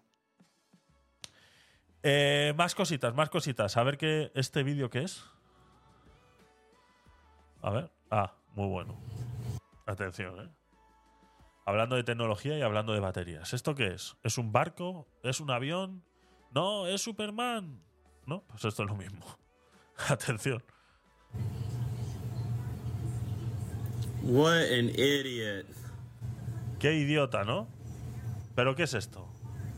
El único vehículo que puede hacer esto. Realmente Oh, sí. made it. Un Tesla. Ahí lo tienes. Exactamente. Exactamente, Susana, así es. Un Tesla es el único vehículo que es capaz de hacer esto sin que pase absolutamente nada. Ahí está, míralo, lo vemos otra vez. What an idiot. ¿Es un barco? ¿Es una lancha? ¿Es un submarino? No, es un Tesla. Ahí está. Oh, he made it. Sí, sí, sí, sí, sí. Ahí está. Eh, en realidad no. Ver, las, eh, las baterías del, del no, es, no es que estén herméticamente cerradas, What an idiot. pero no es que estén herméticamente cerradas, pero ya solamente eh, para poder soportar la lluvia y demás tienen que tener una protección lo suficiente. Otra cosa es que lo dejes sumergido. Cuando ya lo dejas sumergido es, eh, eh, volviendo un poquito a los teléfonos móviles, es, es, es como te venden un teléfono móvil, ¿no? Te dice, es que soporta el agua, pero luego te ponen letra pequeñita, no se puede sumergir más de 3 metros, ¿no? No puede estar más de 30 minutos debajo del agua, ¿vale? Porque realmente el problema del agua es la cantidad de tiempo que tú tengas el producto sumergido.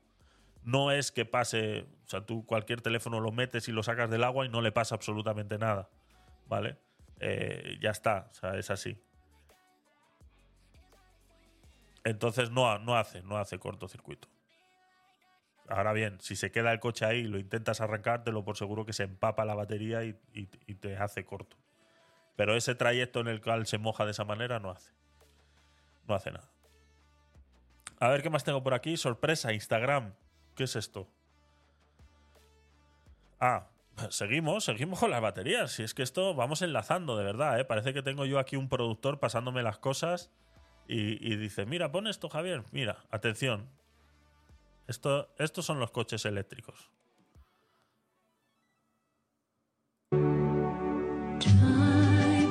Voy a quitar la música porque... Esto es un coche haciendo cortocircuito. Rubén, esto es un coche haciendo cortocircuito. Mira cómo explota la batería, ¿eh? No. No, no me lo pasa nadie, Susana. Esto lo, voy guardando yo, según lo voy viendo, lo voy guardando yo. Si queréis pasarme noticias o cualquier cosa que queréis que comentemos, me lo pasas por Telegram, ¿vale? Tenemos eh, autos chinos. Tenemos eh, un canal de Tecnopolit, que el canal de Tecnopolit tiene un canal de chat y por ahí podéis escribir, o si no por privado a través de Telegram me podéis mandar todo lo que queráis.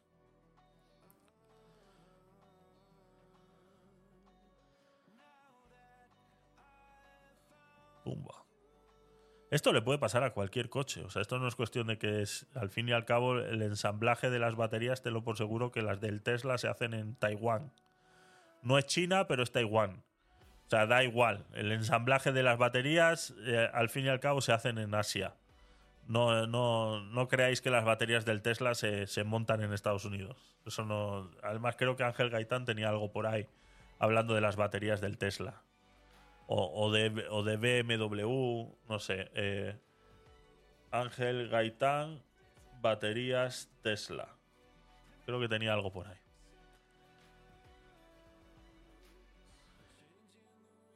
Autonomía del Tesla, Ángel Gaitán. A ver. Compañeros, si tenéis un Tesla o conocéis a alguien que lo tenga, es muy importante que le enseñéis este vídeo. Esto que veis aquí es un brazo de suspensión como el que tienen cualquiera de vuestros coches, pero para sustituirlo, fijaos la que hemos tenido que liar. Lo primero hemos tenido que comprar un elevador ya, porque como son tantos los coches que estamos haciendo, pues aquí nuestros amigos de cascos han Sí. pensado en un sistema de elevación Esa, esa le hicimos la pregunta a alguno por ahí. A, a Miguel Asal le hicimos la pregunta cuando le entrevistamos, ¿no? Que estaba, estaba provocando a la gente de, de gasolina llevando un Tesla. Para coches eléctricos que eleva el coche directamente desde las ruedas. Vale, sí. enseño. Promoción. Los queremos completamente... No puede ser, Ángel. Los Mira, mira, mira, mira. película. ¿Veis? Toda la parte de abajo del coche. ¿Veis? Todo esto. O sea, es- le puede entrar agua, pero está diseñado para que no entre agua. Entonces, ese trayecto que hemos visto antes con el coche es como una lancha. Esto es como una lancha, ahora mismo. Lo primero, brazos no originales de Tesla, porque los originales son una patata. Una patata hasta tal punto que no paran de romperse. Este brazo que tenéis aquí, os le voy a enseñar, que es otro, otro que hay aquí en la bolsa. Este brazo que tenéis aquí está completamente roto. El sin block, que es esta, esta goma que viene aquí, se ha rajado. Entonces el coche es un barco. Fijaos la fuerza que hace. Aquí lo tenéis. Este sería el que vamos a sustituir. En un coche normal, Ah, este es el que. Este lo he visto ya. Este es el que comenta que para sacar ese tornillo hay que bajar toda la batería. Por eso es que nos ha salido en la búsqueda. no habría ningún problema. Brazo. Y vosotros diréis, Ángel, tú ya dijiste en un vídeo que podías cortar el tornillo. Fijaos en el tornillo. Si yo lo corto y lo que hago es que después, en lugar de ponerlo de aquí para allá, lo meto de aquí para allá, lo podría poner. Cierto, pero Tesla lleva más de un año para suministrarnos componentes. No nos hacen caso. Se pasan la ley por el forro. Llevo ya dos años esperando que me devuelvan el dinero de mi coche, o sea que imaginaros. No nos venden los tornillos. Es muy difícil conseguir estos tornillos por ahí fuera. Por lo tanto, no nos queda más remedio que para cambiar ya no este brazo, sino este, este y los de arriba, de ambos lados, porque están hechos una mierda, tenemos que quitar la batería. Y para eso tenemos aquí a mi compañero Carlitos preparando la, la mesa de baterías, porque tenemos que subirla, quitar todo el sistema de alta tensión, ponernos el traje, los guantes, el EPI, la pértiga y quitar una batería para cambiar un sin en block. Si queréis ver cómo vamos a hacer todo este proceso completo, lo grabamos para YouTube. Si os interesa, es. decidme por aquí abajo. Queremos verlo para que todos los talleres de España puedan saber cómo se hace. Ahora que y dice. no tengan eh, que, sí o sí, decirle a su cliente que se vaya al concesionario Tesla.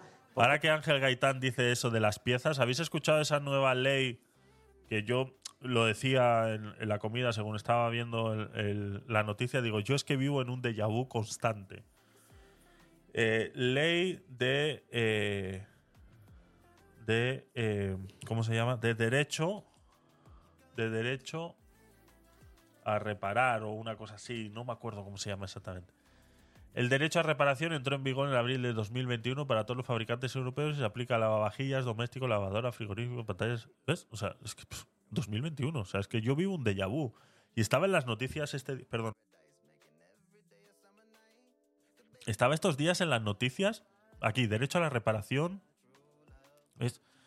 O sea, eh, digo, realmente están hablando de esto como si esto no existiera ya. ¿Ves? 2021, 2023. Eh, 2023. A ver si. Es que. Europa insiste en. tu- aquí. Europa insiste en tu derecho a reparar. Piden que móviles, televisores, lavadoras tengan una segunda vida. El Parlamento Europeo refuerza las normas de protección del consumidor que establecen el derecho a reparar. De esta manera se asegura que cuando se avería un dispositivo el cliente po- podrá exigir la reparación del aparato en lugar de su reemplazo. Perfecto. Perfecto, Europa. Te estás luciendo. Perfecto. Perfecto. Perfecto. Si es que el problema no está ahí. El problema no está ahí. Que esto ya existe. Que ya tú puedes reparar lo que quieras. El problema es cuánto cuesta repararlo. Ahí es donde está el problema. Entonces la ley no tiene que ir dirigida a los sitios que reparan. La ley no tiene que ir dirigida al consumidor para decirle, por favor, repara. La ley tiene que ir dirigida al fabricante. Que el fabricante tiene que facilitar la reparación de sus eh, electrodomésticos, de sus móviles, de lo que sea. Tiene que facilitar la reparación. ¿Qué se llama facilitar? Es que salía en las noticias un señor que arregla lavadoras que decía, es que yo muchas veces tengo que romper la pieza para poder sacarla. Que es lo mismo que estaba diciendo Ángel Gaitán aquí.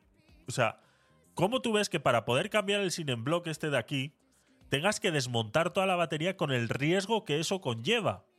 Entonces, eso es un error de fabricación muy grande. Es un error que no está pensado para que tú puedas cambiar esto. Y tengas que llevarlo a la casa matriz y tengas que hacer un montón de cosas. Entonces, la ley tiene que ir contra los fabricantes. No contra el consumidor, ni las empresas de reparación, ni nada por el estilo. Entonces, cuando un señor que repara lavadoras se encuentra que tiene que romper la pieza de al lado para reparar la del. O sea, tiene que romper la pieza de la derecha para reparar la de la izquierda, resulta que la reparación ya no son 20 euros, sino que son 100. Entonces, el que se encuentra ante una reparación de una lavadora que ya tiene cuatro años de trabajar y te dicen, señor, son 150, son 100 en piezas y 100 de mano de obra son 200 euros. Entonces te vas a PC Componentes, por decir una web, ¿vale? PC Componentes, paga la publicidad, por favor. Lavadoras. Y resulta que por 300 euros tienes una nueva. ¿Vale? Mm, Con mayor tecnología, triple A en consumo. Entonces, ahí es donde está re- 312. Una Whirlpool de 9 kilos, eh, bueno, reacondicionada, vale, te lo compro. Me explico, lo- 260. Yo la mía pagué 350 euros por la mía. Entonces, si yo esa lavadora ahora mismo, que yo he pagado 350 euros por ella, se me estropea, la quiero llevar a reparar porque soy consciente con el medio ambiente, con su puta madre, con quien tú quieras ser consciente, me da exactamente igual. Y la llevo a un sitio donde me dicen, no, es que la reparación son 200 euros, digo, "Bah, tírala. Ese es el gran problema. Y aquí en España se dejaron de reparar muchas cosas porque es caro reparar. O sea, que un señor sepa repararte una lavadora no es barato. Y es que ya no hablamos de la pieza, sino hablamos que el señor tiene que saber hacerlo. Y ahora mismo no hay nadie que sepa reparar lavadoras. O sea, hay cuatro gatos contados. Cuatro gatos contados que sepan reparar lavadoras. Y como el que dice lavadoras, dice televisiones, dice tostadoras y dice planchas. ¿Cuántas planchas no te encuentras tú por ahí tiradas en la basura que simplemente es cambiarle el cordón del cable y ya estaría funcionando. Televisiones. Yo me acuerdo en, en, Panamá, eh, para los que no sabéis, yo soy técnico electrónico, yo eh, eh, tengo, tengo el, el grado superior en electricidad y electrónica, por ende sé reparar cosas. O sea, sé cuando alguien me dice tal, yo lo sé hacer. Y hubo una época en Panamá que íbamos con un colega eh, que tenía coche, íbamos por los contenedores de, las, de los vecindarios con un poquito más de dinero. O en Estados Unidos, Nuri, por ejemplo, subió un, un, un vídeo el otro día de lo que tira la gente a la basura. Ahora lo vamos a ver, ahora lo vamos a ver. Es, es una locura. Eh, yo mismo cogía televisores averiados de la basura, que les cambiabas un componente que a mí me valían 30 céntimos en la electrónica y reparabas la tele. Reparabas la tele por 30 céntimos de dólar. Y claro, saber lo que hay que hacer, pero había que saber lo que hay que hacer. Entonces, si yo cobrara por esa reparación, cuando alguien me trae ese televisor, en vez de tirarlo, alguien me trae ese televisor, la pieza son 30 céntimos. Pero saber o llegar al punto en que es esa pieza la que hay que cambiar, yo te puedo cobrar 200 euros tranquilamente. Porque tú no sabes hacerlo. Entonces, como tú no sabes hacerlo, yo te puedo cobrar lo que a mí me dé la gana. Por eso es que los fontaneros, electricistas, eh, eh, cerrajeros, eh, toda esa gente gana muchísimo dinero. Yo lo dije el otro día a los jóvenes, les hice un llamado, le digo, por favor, abrir los ojos. Abrir los ojos. Ser influencer, ser administración de empresas, eso no da dinero. Lo que da dinero es ser fontanero. ¿Tú sabes lo que paga la gente porque les desatasques un baño? Estamos hablando de 300 euros por ir a desatascar un baño, por tener cuatro implementos con una guía motorizada si te hace falta, meterla por ahí, hacer cuatro veces así. Cuando vas a ver la factura son 300 euros. ¿Pero qué me estás contando? O sea, realmente nadie sabe lo que... Entonces, ese es el gran problema. Cuando viene la Unión Europea y dice, no, la gente tiene derecho a reparar. La gente tiene derecho, siempre ha tenido derecho a reparar. Es tu producto, tú puedes hacer con él lo que quieras. Luego, si el fabricante te lo pone más fácil o más difícil, eso ya le tienes que decir al fabricante.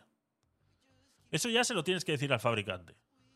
Que tiene que hacer las piezas listas para poder reparar o cambiarlas. Y que sean ellos mismos los que te vendan esa pieza.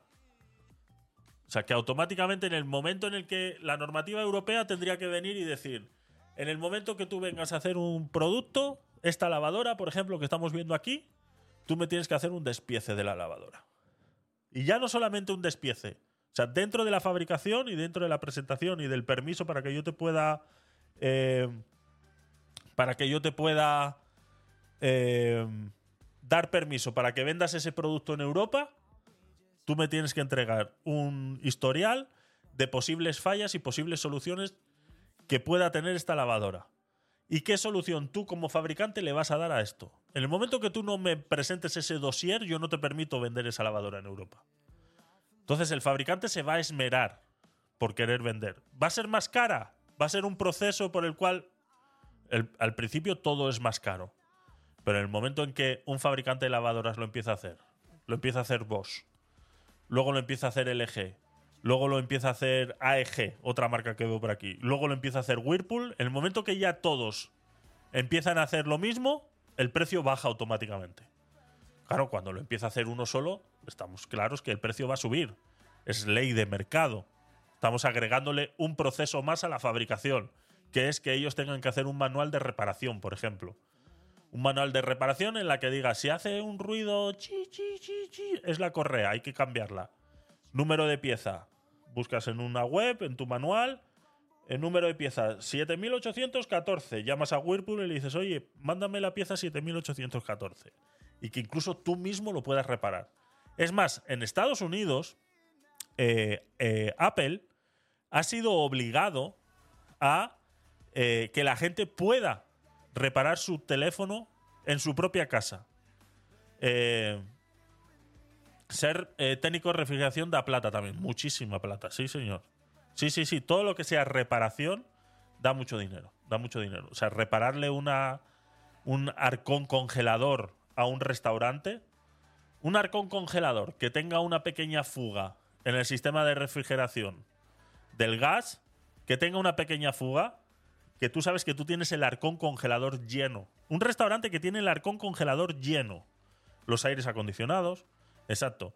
Que, que tiene el arcón congelador lleno y de repente tiene una fuga y no es capaz de mantener los menos 15 grados que tiene que tener. Te va a llamar. ¿Tú sabes cuánto le puedes cobrar? Dice, señor, es que si yo no le arreglo esto ahora mismo, usted va a perder toda la mercancía que tiene ahí. Es un dineral. Entonces, por supuesto que se gana dinero. Mucho, mucho dinero. Mucho dinero. Entonces, derecho a la reparación. Pues sí, derecho a la reparación. Dice, el derecho a reparar es una política que obliga a los fabricantes a proporcionar a los usuarios y empresas reparadoras todas las herramientas, piezas y manuales necesarios para arreglar un aparato electrónico por cuenta propia. Ahí está. Entonces, lo que decía, eh, Apple en Estados Unidos, en su página web, sistema de reparación Apple EEUU. ¿Vale? Están obligados a incluso alquilarte, ¿vale? Muchas veces los implementos para que tú puedas reparar el propio móvil, ¿vale? Eh, lo que pasa es que no sé si lo vamos a poder ver porque me imagino iniciar una hacer seguimiento, no, pero este es el que se envía, es que esta es la web nuestra, esto es España. Eh, habría que ver Estados Unidos. Eh, servicio y reparación de, a ver, algún vídeo en el que te alquilan los Apple. Pero vamos a YouTube directamente. Es que me empeño yo en usar Google y Google últimamente no vale para nada. Eh, Apple alquila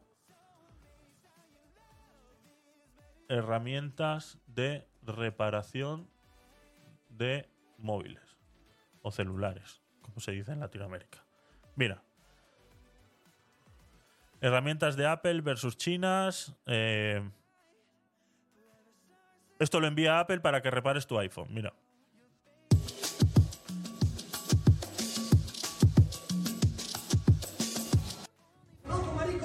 Espérate, espérate, espérate.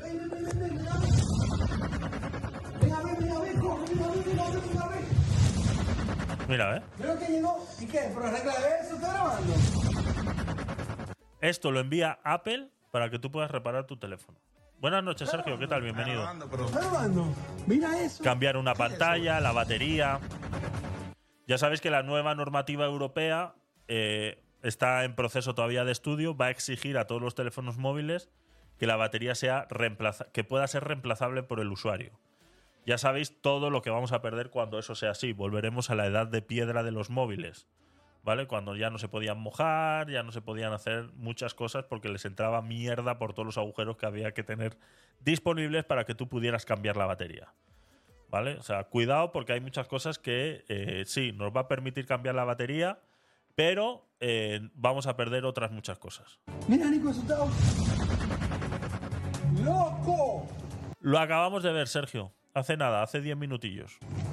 Mira, qué pesado. Yo lo veo, yo digo, guay. Eso no va a llegar a los teléfonos, ¿eh? Ya te digo yo que eso es una utopía.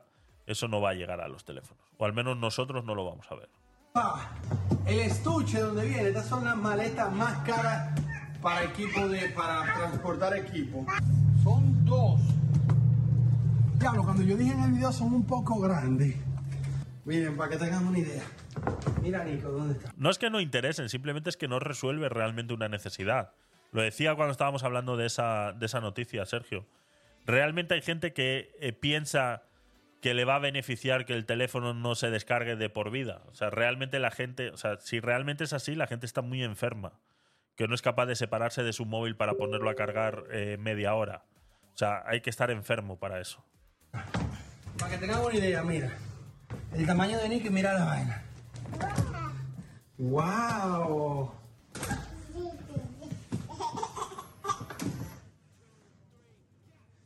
¿Y esto tan grande, brother?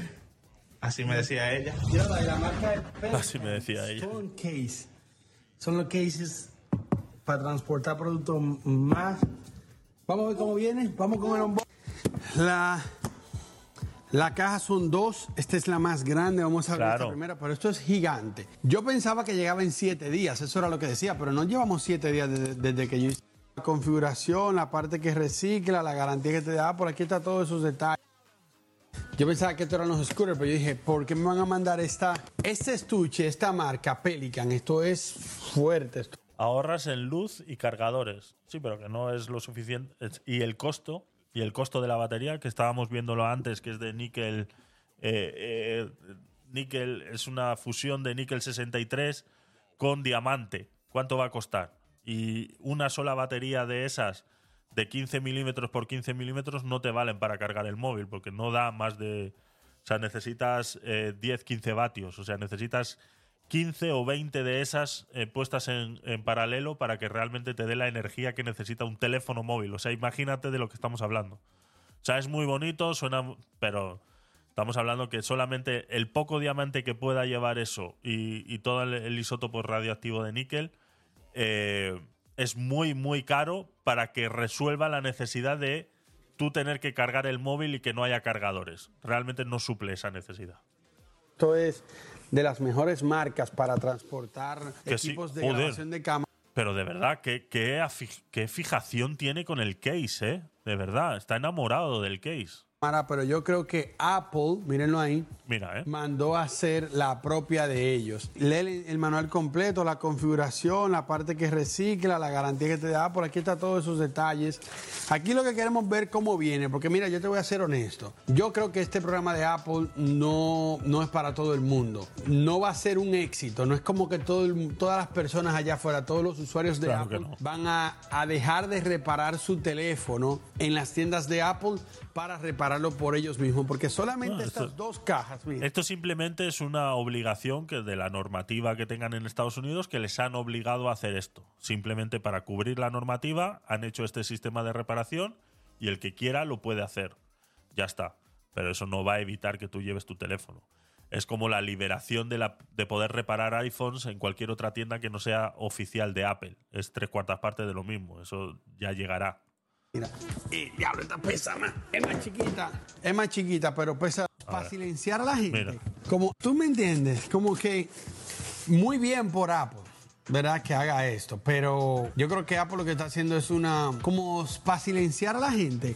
Como, ah, ustedes quieren reparar su mismo teléfono. Vamos a hacer lo que lo haga todo el mundo. Pero las herramientas Tú para. ten en cuenta que para que estas herramientas te lleguen a casa, tú tienes que dejar, o sea, en el momento que tú haces la solicitud para poder reparar, que dices, tengo la, la batería, la batería estropeada, ¿no? O tengo la pantalla estropeada.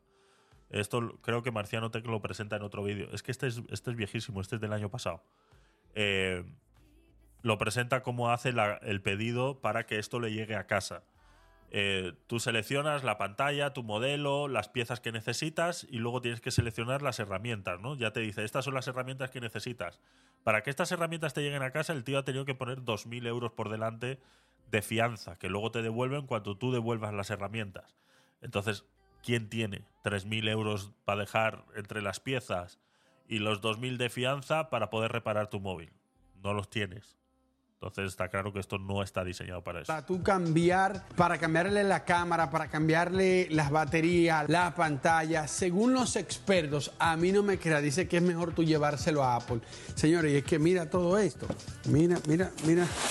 Las cajas de herramientas para sacar la pantalla, todo lo que tú vas a necesitar. Esta es la caja de, para desarmarlo. Y todo esto, suerte que lo ponen rentado, porque imagínate tú que lo tengas que comprar. Mira. Y ya yo creo que no trae más nada.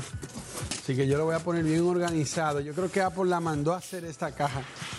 Oh my god, esto sí, esto, esto. Está enamorado de la caja, Yo ¿eh? creo que Apple la mandó a hacer esta caja especial para, para sus equipos. Está Bueno, enamorado de la caja. Ahora no es tanto, tú. Pero mira, aquí tú ves lo de la presión. Ah, mira el tiempo. Y se está calentando. No, pero estos productos tú los tienes, estas herramientas tú las tienes que devolver, ¿eh? Estas herramientas tú las tienes que devolver, no las has comprado, las has alquilado simplemente. O sea, te las prestan para que tú puedas reparar el teléfono. Luego las tienes que devolver. Eso ya, loco. No para aflojarlo. La La parte donde dice las instrucciones. Hay que leerlas, sí. Aquí sí tú tienes que leer las instrucciones. Aquí hay un contador, no sé si esto explote. Vamos a dejarlo ahí. Pero mira esto. Y ok, que yo venga y me ponga a leer las instrucciones y lo haga, pero no se trata de eso. Aquí se trata de quién, los, los usuarios de Apple, Apple más, hay que mantener. ¿Estás pensando en crear tu propio Bueno, ese es el- el- Con Arsis puedes disfrutar de una dirección de correo segura. Arsis, carísimo. separado, que yo no quiero problema. Mira Esta es la otra esto, caja. Mira esto. Me imagino Eso es para que cambiar la lo pantalla, lo ¿ves? más sencillo posible. Si tú te lees el tutorial, va a ser lo más sencillo posible. Mierda. Esto es lo que calienta, ¿verdad? Se llama desarmado y otro es palmado. Ah, tú ves que Dani tiene experiencia. Marico y esto. Ese es, grande ese. Ah, Es el oh. horno. Es- este es el horno. Ahí está. Sí, Eso es lo que derrite el pegamento de los laterales y demás. Que no hace falta, ¿eh? O sea, estas herramientas no hacen falta. O sea, esto con una pistola de calor es más que suficiente. Lo que pasa que esto, pues eso, es la manera fancy de hacerlo. Pero no es necesario. Quitar una pantalla de iPhone no es tan complicado. Simplemente con una pistola de, de aire caliente, no, no, no, tampoco vale. El secador de tu mujer no vale. No vale, el secador de tu mujer no vale para, quitar la pantalla de un iPhone. No vale. No, tiene que ser una pistola de calor eh, bastante más fuerte. Y lo que hace es derretir simplemente la tira de pegamento que tiene en todo el borde. Porque eso va pegado. O sea, no nos imaginemos que va ultra. No, eso va pegado. Va con una cinta de doble cara muy finita. Que lo complicado es conseguir esa, esa cinta de doble cara eh, justo del tamaño, porque te la venden justo del tamaño de la pantalla de tu modelo. ¿Vale? Eso en China se compran. Lo que pasa es que tienes que tener todo eso en una tienda para poder hacer todas las reparaciones.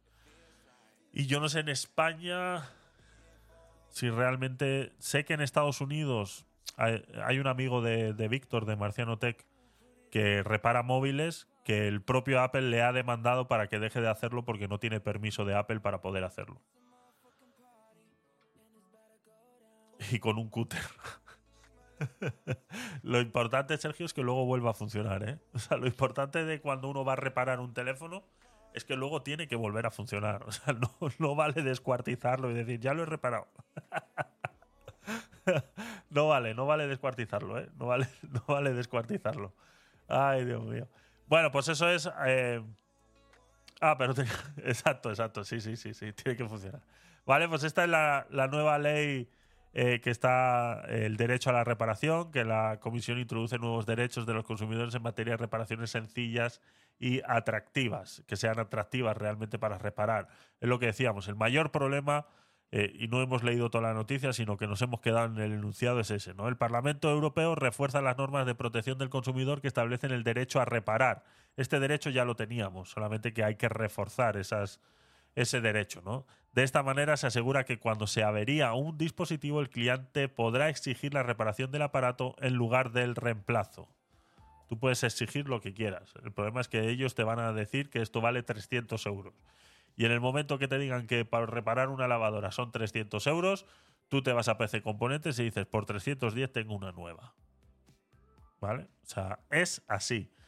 Más moderna, con más capacidad, con menos consumo eléctrico, etcétera, etcétera, etcétera, etcétera. Y luego decían también en la noticia que por eso digo que yo vivo en un déjà vu constante.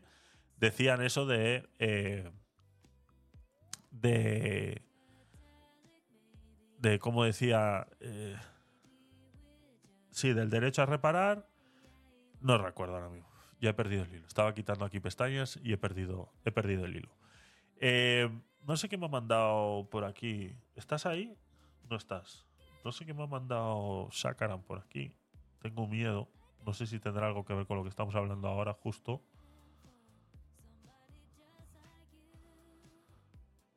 Uf.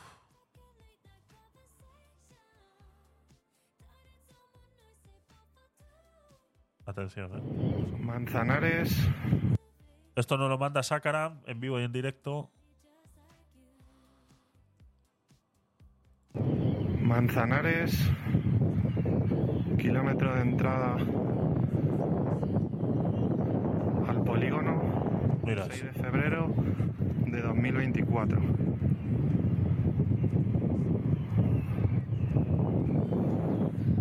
Bloqueado. Huelgas. Ni un coche, señores.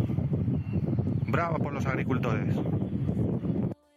Ahí está, ¿no? Lo que nos decía Sakaram el otro día cuando estuvimos haciendo el programa, que para esta fecha, el día 6 de febrero, iba a haber eh, manifestaciones de agricultores y que iban a, iban a cerrar, iban a cerrar muchas calles. Ahí lo vemos que ni un solo coche está pasando por ahí.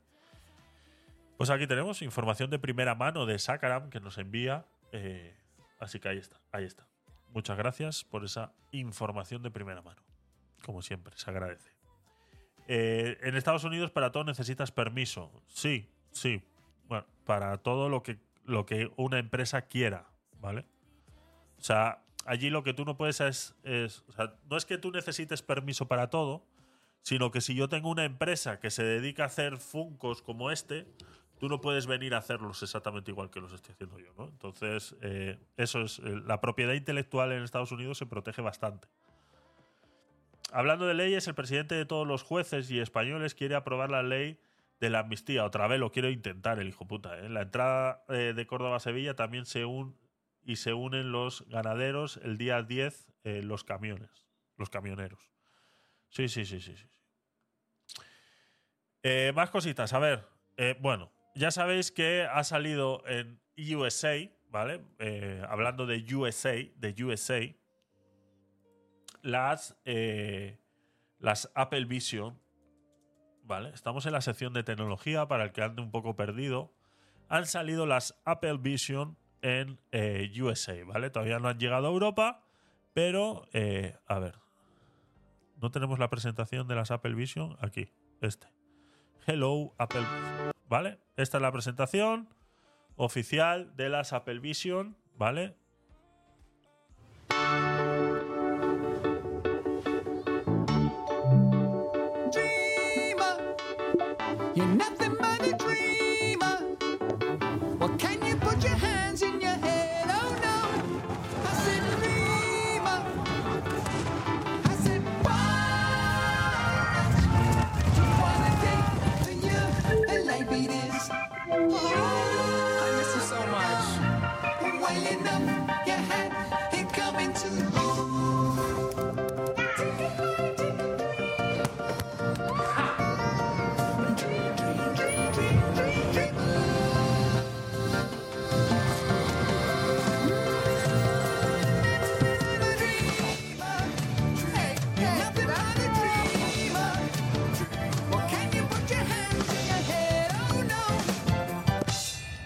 Toast.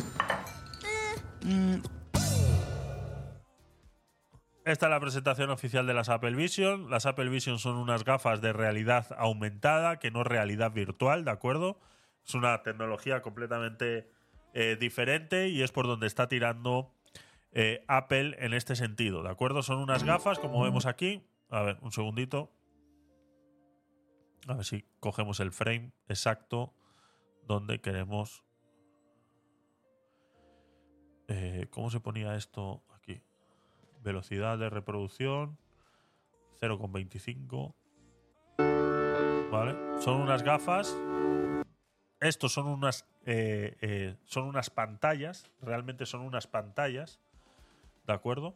No, esto no es traslúcido a través de la. Ahora os explico por qué, por qué quiero que entendáis cómo funcionan, ¿vale? Cómo es la tecnología que están utilizando. Eh, son unas cámaras, o sea, como se vienen utilizando en cualquier gafas de realidad virtual, de las, eh, eh, de, las de Google, las de, las de PlayStation o cualquiera, funcionan exactamente igual, ¿de acuerdo? Y forman la visión periférica, los dos, las dos pantallas circulares forman la visión periférica en tu cerebro, ¿de acuerdo? Y por fuera es una pantalla que cuando tú recibes las gafas eh, con el móvil te hace eh, diferentes fotos, ¿vale? Con el propio iPhone te va diciendo sonríe, guiña un ojo, no sé qué, te va haciendo diferentes fotos y te hace como un avatar en realidad eh, virtual, te hace un avatar que luego es la imagen que se muestra aquí. O sea, estos ojos que estamos viendo aquí no son los de él, sino que esto es una pantalla entera, ¿de acuerdo? Esto es una pantalla en la que se muestra como si fueran los ojos de él, ¿vale? Es otra parte de la tecnología eh, interesante.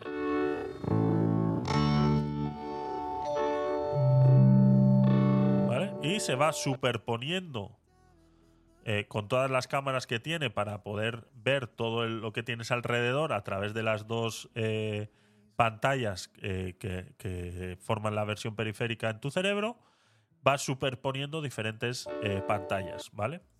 ¿A dónde quiero llegar con esto? Es a la estupidez que está llevando la estupidez que está llevando a la gente eh, en estos momentos con este tema, ¿no?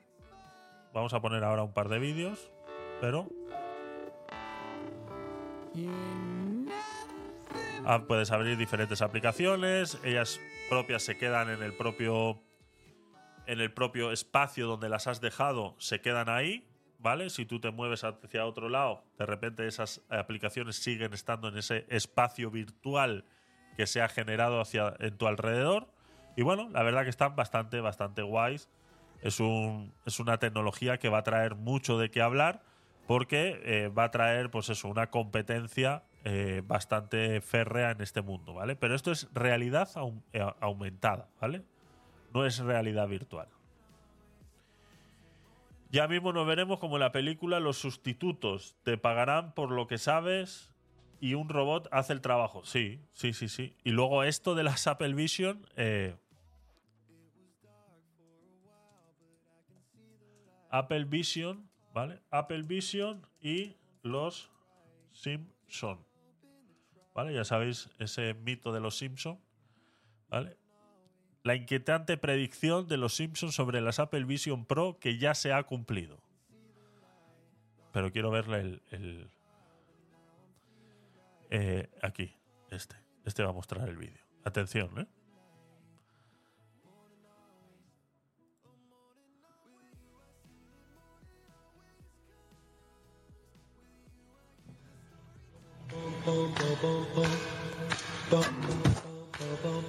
Las Apple Vision.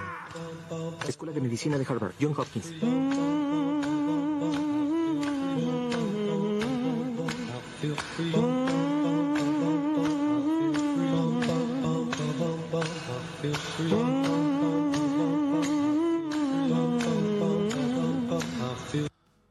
Eso es un capítulo de Los Simpsons de hace no sé cuántos años, creo que lo decía por ahí, lo decía, ¿no? 2014, ¿no? A ver, espera.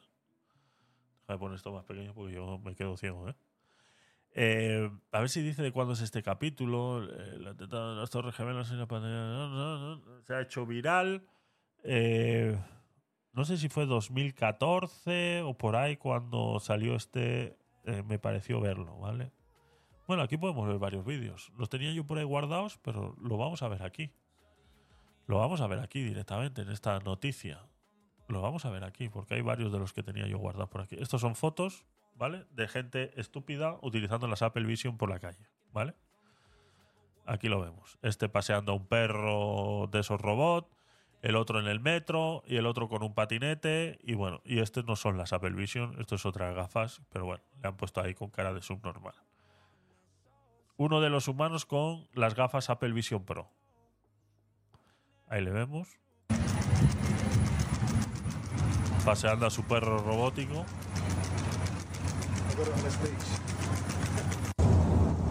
Otro en el metro.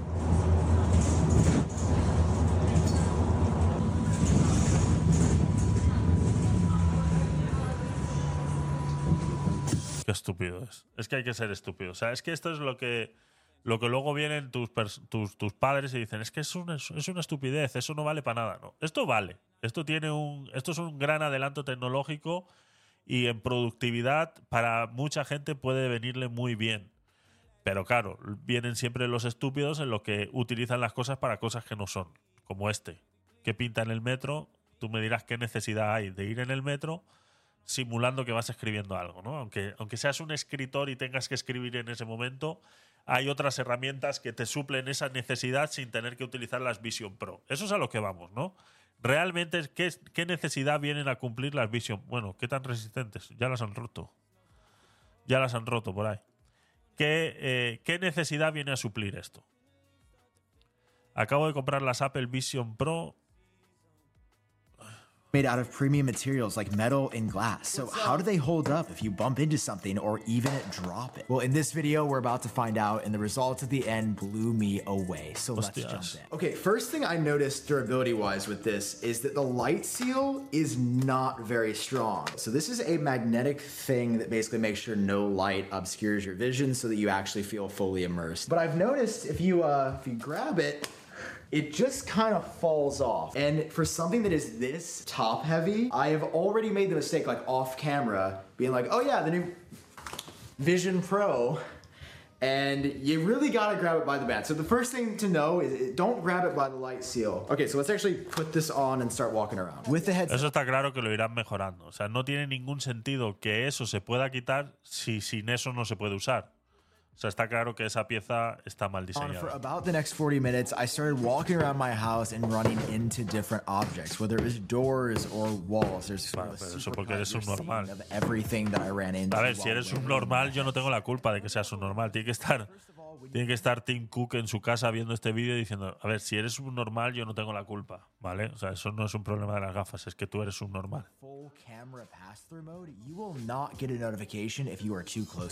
Apple has straight up limited these notifications system-wide to being in the immersive mode where you're in a virtual environment, and in that case you get the notifications, but I found them to happen pretty late. But even after colliding with a number of Es que, es que claro, estás haciendo una estupidez. O sea, estás intentando crear un mundo virtual y trabajar en un mundo virtual cuando realmente estás en casa. Esa no es una de las funciones. Que lo hayan puesto es, es otra cosa, pero no es una de las funciones de las Apple. Eh, eh, lo que quieren es que tú veas realmente dónde estás y ahí formes el espacio virtual. No que simules que estás en un bosque trabajando. O sea, es que es- eres imbécil. I was actually super impressed at how this thing held up. I probably hit the wall at least 20 times. Por eso es que se choca con las paredes, claro, porque él cree que está en un bosque y que tiene un árbol, pero realmente es una pared. No te jode, claro, por eso es que te chocas, imbécil. The headset, and there were only a couple of minor scuffs, which is expected for any piece of glass, so I knew we had to step it up a bit. Okay, I don't actually want to give myself a concussion, but I do want to test how hard you can go against the wall. Valen 3.500 dólares, ¿eh? O, o 4.000 dólares. So if you're wearing this on your head, Más que nada para que os duela ahora mismo lo que va a hacer. That's probably the hardest hit we've done today. Not even really a mark. I mean, you're starting to see general scuffing and scratching of the glass. Really not bad. I mean, I, I would expect much worse. To the point where I I really don't think you guys have to worry about this glass actually breaking or even cracking. It's it's all just scratches. Which O será cristal de zafiro, ¿no? Como I el thought del- this was going to be way more fragile than it actually is. So you might not be okay from the damage, but I think your Vision Pro is going to hold up surprisingly well. However, I'm still incredibly worried about the light seal, especially like what if this falls off your face when you're at about this height? For reference, I'm about six feet. You drop your Vision Pro. Ugh, Let's see what happened on the first drop. Ahí está. I am super impressed that this is not cracked, right? Mira las cámaras que tiene It looks so fragile, and yes, it's gonna get Esto no lo podemos ver en otro sitio. Es que si lo pongo en pantalla completa no lo veis vosotros. Es que tengo... It's gonna get fingerprinted. But as far as usability goes, like let me just throw it on. It turns on like normal. I am noticing it sounds like it's only my left speaker. Dude, the right speaker's broke. Bueno, pues esas son las Vision Pro y esta es gente pues haciendo eh, gente estúpida haciendo estupideces, ¿vale? La policía detiene a este personaje por ir conduciendo eh, en un coche eléctrico que es un Tesla, sí, y utilizando las Vision Pro a la vez. O sea, si se puede ser subnormal, ¿por qué no serlo subnormal doble? Es así. Es así. Entonces, claro. Aquí se va a abrir una veda ahora mismo bastante importante de eh, con este tema de las Vision Pro. Se abre una veda bastante importante de gente estúpida haciendo estupideces. Está claro, está claro. Y hay muchos más por ahí. Hay muchos más por ahí de las, de las Vision Pro. eh, de gente haciendo tonterías. Aquí. Este es el que. Ah, este es. Este es el que estábamos viendo ahora mismo. Meet Mark, the IT guy. He makes work happen. Ain't that right? O sea, Infobae se ha robado el vídeo de Apple Track para ponerlo en su página web y que no lo podamos ver de otra manera. O sea, ¿eso lo ha hecho Infobae? Sí, señores, lo ha hecho Infobae. Así que a mí no me critiquéis cuando cojo un vídeo y lo subo, ¿eh? No me critiquéis.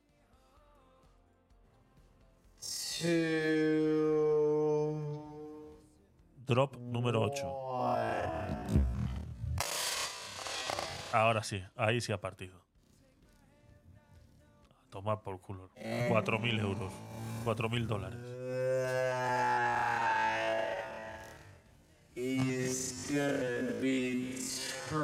Ah, verdad que lo tengo. Perdón. Es mi culpa, es mi culpa que se escucha. que lo tenía yo en, en 0.25. Digo, ¿por qué se oye así, no? Qué efecto de cámara lenta más raro. front crack like I've never seen before on a piece of glass. Wait, the glass is coming off. So if you look on the inside, can you see that?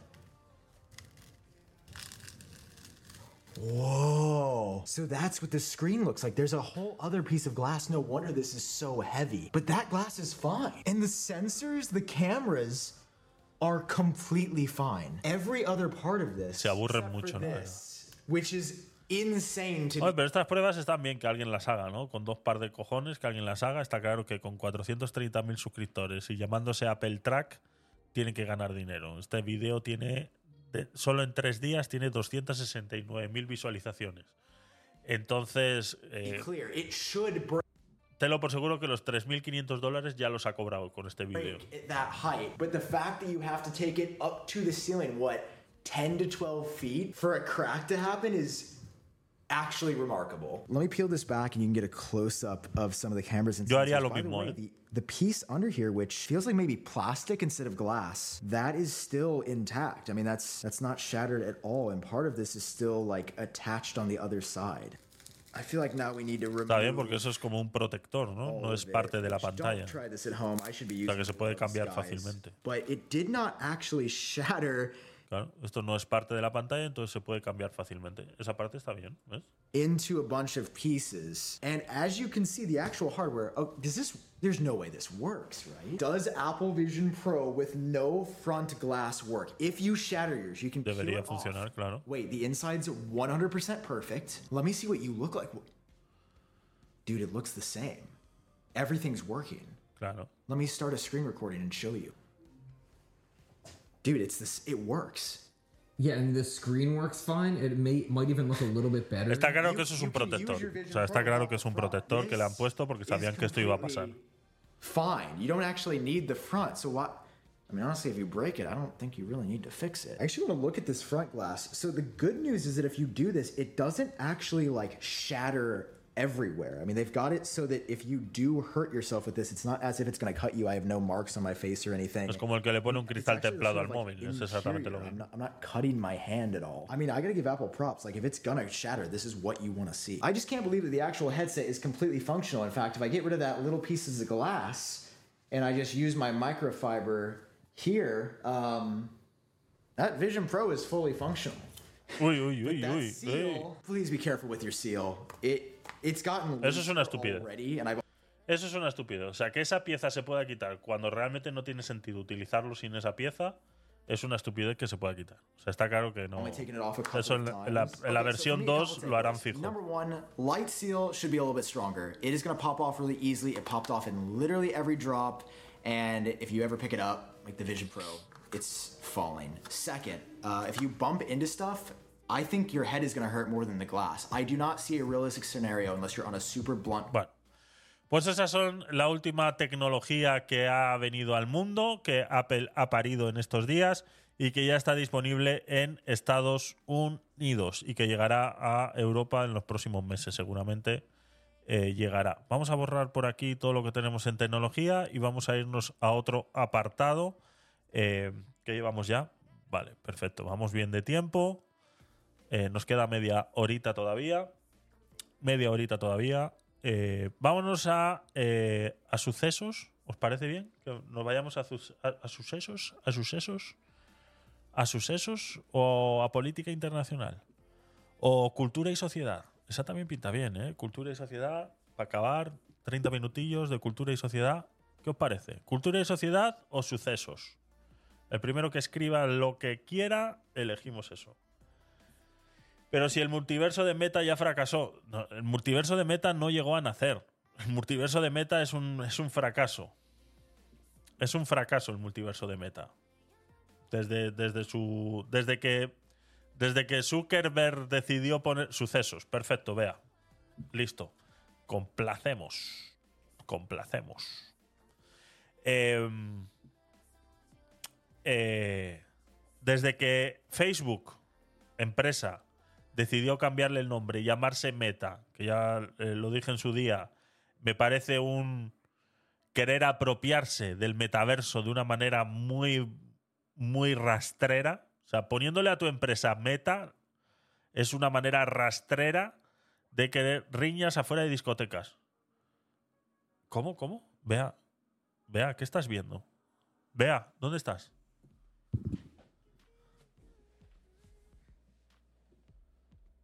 ¿Estás viendo? ¿Estás viendo mi pantalla? Vea, ¿dónde estás escondida? ¿Dónde estás escondida? ¿Por qué sabes que, que la primera noticia son peleas en las puertas de discoteca? ¿Cómo sabes eso?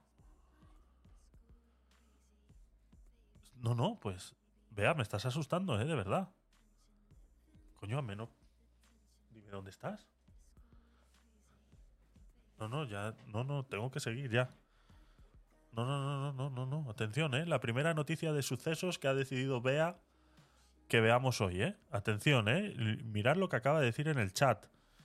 Sucesos, riñas afuera de discotecas. Esto ha pasado en una discoteca en Girona después de que los, los, eh, los, los seguratas de la discoteca impidieran la entrada a varios jóvenes. Lo siento, pero lo tengo que poner ya, ¿eh? O sea, adiós las Vision Pro y todo lo que tú quieras, nos vamos. Uf, qué escalofrío me ha dado, ¿eh? Me ha hackeado, me ha hackeado. Qué escalofríos me ha dado, ¿eh? Vea, de verdad, ¿eh? Mira esto, mira esto. Mira, mira, mira, mira, mira. ¿Que no me dejas entrar? ¿Cómo?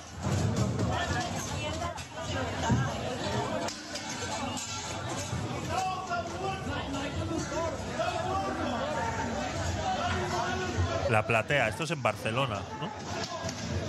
No, ¿dónde hemos dicho? Sí, en Girona, sí, eso es. Esto es lo que pasa cuando pues, eh, la gente eh, cree que tiene más derechos de los que realmente se merece, ¿no? Y no es capaz. Yo me he dado cuenta últimamente, hablando con muchos jóvenes, y, y- y ahora voy a decir algo que no, no me gusta. No me gusta hablar de, este tema porque eh, eh, eh, la gente que me pueda escuchar va a saber que estoy hablando de ellas. Pero últimamente me está tocando trabajar con mucha gente muy joven. Cuando digo muy joven, con 20, 22 años, ¿no? Gente que posiblemente sea su primer trabajo eh, en su vida. El primero, el segundo a lo mucho.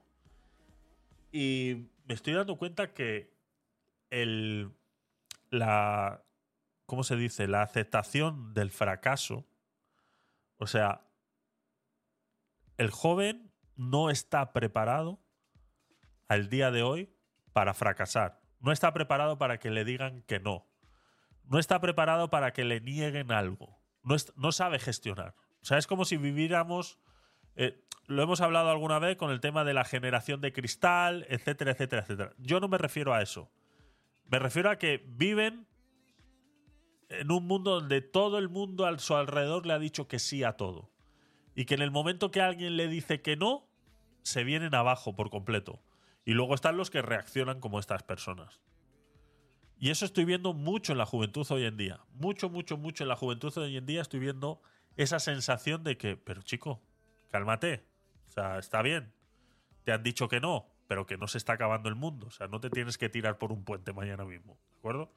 O esa sensación de, de no ser capaces de machacarse ellos mismos sabiendo que no son capaces de hacer algo, pero en vez de buscar una solución se machacan constantemente. O, vuelvo y repito, reaccionan como esta gente del vídeo, agresivamente contra quien le está diciendo que no. Beli Alcarna, ¿qué tal? Bienvenido.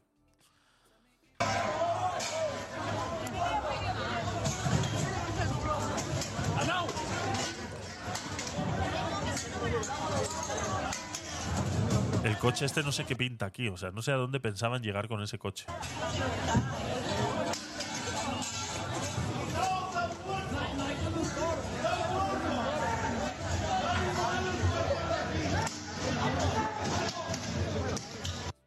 Bueno, una locura, una locura. Esa es la primera de sucesos. Tengo varias aquí en cadena con TikTok, pero que no sé realmente lo que son. Así que las vamos a ir poniendo y las vamos comentando. No recuerdo, ¿eh? Son varias cosas que tengo aquí guardadas y no recuerdo. Está en sucesos. Bueno, este me dejó muy, muy, muy, muy, muy loco. A ver, ya me acuerdo. Según los voy viendo, me voy acordando, ¿de acuerdo? Son cositas que tengo guardadas desde hace un tiempito. Este vídeo nos ha dejado a todos y todas. Bueno, ya estamos, los, los, los inclusivos. Y todas muy impactados. Difundir este vídeo, por favor. Atención, esto es un taxista que va a dejar a una persona en su destino.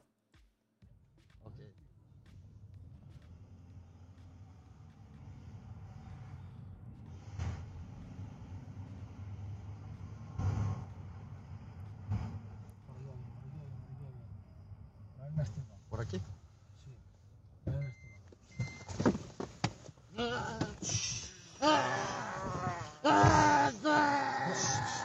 Cállate, cállate, cállate, cállate, cállate. Por eso, cállate ya, cállate ya.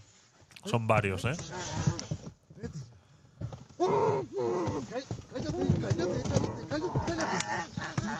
¡Eh!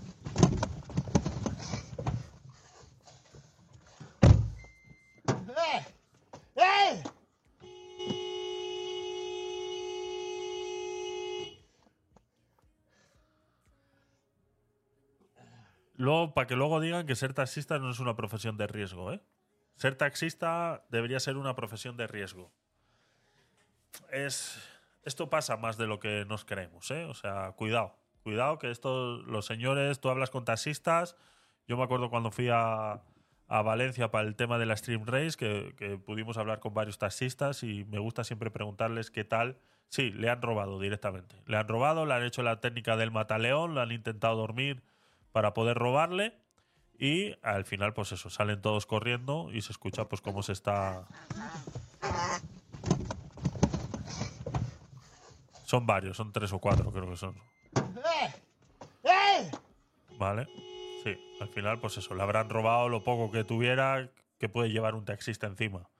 Por muy bien que le haya ido la noche, 150, 200 euros puede llevar encima un taxista. O sea, no puede llevar más, porque te lo por seguro que la mitad se le ha ido en gasolina esa misma noche. O sea, es una pena, es una pena, ¿no? Eh, eh, pero eh, por eso es que luego cuando ves taxis, te metes en otros países y ves taxis que van blindados prácticamente, que va separada la cabina del conductor con la de los pasajeros, que no te dejan montar a nadie adelante, sino que solamente te puedes montar atrás.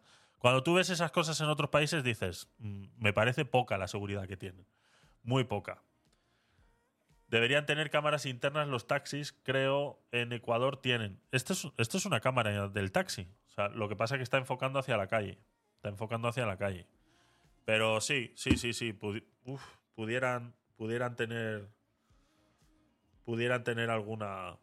alguna cámara. Vamos, yo las pondría. Sí, no necesito pedirle permiso a nadie. Las pongo y a tomar por saco. Pero sí, es una, es una. Y sobre todo a estas horas de noche, en zonas, zonas muy solitarias. eh, interna para ver al cliente. Sí, sí, directamente. O sea, directamente. Es lo que hay. Eh, tú pones un cartelito afuera, esta zona está siendo videovigilada y ya está. Cumples la normativa. ¿Vale? O sea, no, no, no estás incumpliendo ninguna normativa. O sea, en el momento que tú identifiques con un cartelito en todas las puertas que estás entrando en un sitio que está siendo videovigilado, tú lo puedes hacer. Ya está. Es más, en España está más prohibido esto, esta cámara mirando hacia la calle, que mirando hacia adentro. Con eso te lo digo. Entonces, yo me imagino que esto será España por, por, por, por donde saco las eh, la información y demás. Pero está más prohibido tener una cámara mirando hacia la calle que mirando hacia adentro.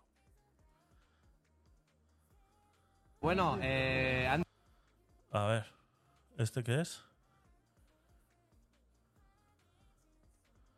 No sé qué es. No sé qué es. A ver, me ha mandado algo Sakaran por aquí.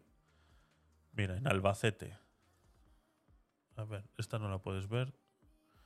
Eh, guardar como escritorio. Un segundo, pues tengo que descargar la foto para poder mostrarosla. Escritorio. A ver, escritorio. ¿Qué le pasa? Se está quedando sin pilas mi mouse. Eh, abrir con.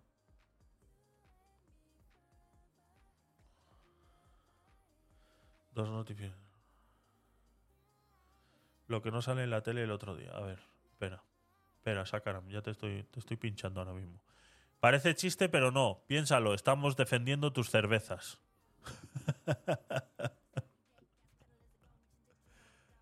A ver, este. En Albacete, un grupo de cinco. A ver, este no lo manda Sakaram, ¿vale? Recordar que está muy metido en el tema de los agricultores. En, en Albacete, un grupo de cinco policías detienen violentamente a un agricultor que se manifestaba por sus derechos pacíficamente ante la incredulidad de la gente. Parece que las órdenes del interior de la Guardia Civil de no permitir la llegada de tractores a las ciudades se extiende a la Policía Nacional. Bueno, yo estoy tranquilo y grabando, ¿eh? Yo puedo grabar. Sí, sí, bueno, vale, fenomenal. No hace falta cinco para uno, ¿eh? No hace falta esto, ¿eh? Esto no hace falta, ¿eh? Muy bien. O sea, no lo habéis controlado, no lo habéis sabido controlar. No lo habéis sabido hacer. No. No. Venga, va. Respeto, respeto también a ellos, ¿eh? que están haciendo su trabajo. Su trabajo, un chico pacífico, no, no, pero para uno, vamos a ver, pero ellos- para uno, pero no. ellos están cumpliendo su No, no, no, no, de eso nada. Eso ya se están pasando. Es gozoso que no pueda uno más ni manifestarse, puede. Ya está bien, por favor, por favor. Si es que, es- a ver, esto volvemos a lo mismo de siempre. Uno se puede manifestar. No sé por qué, o sea, entiendo que voy a hacerle caso al enunciado. Entiendo que simplemente lo están deteniendo pues porque habrá hecho algún improperio, algún insulto a la policía, algún insulto al presidente, algún insulto en el que esta gente se pueda ver eh, involucrada en la manifestación que está haciendo este hombre de los agricultores. Pero esto es más fácil como simplemente pasar olímpicamente de él, porque no está haciendo nada te puede estar insultando. O sea, la policía tiene que entender una cosa y que tiene que estar preparada para recibir insultos, para recibir pedradas, para recibir lo que sea. No puedes reaccionar de una vez así. Lo hemos hablado muchas veces con el tema de Estados Unidos y cómo detienen a las personas. Déjalo tranquilo, que siga insultando, que siga diciendo lo que quiera, que se manifieste como le des absolutamente la gana.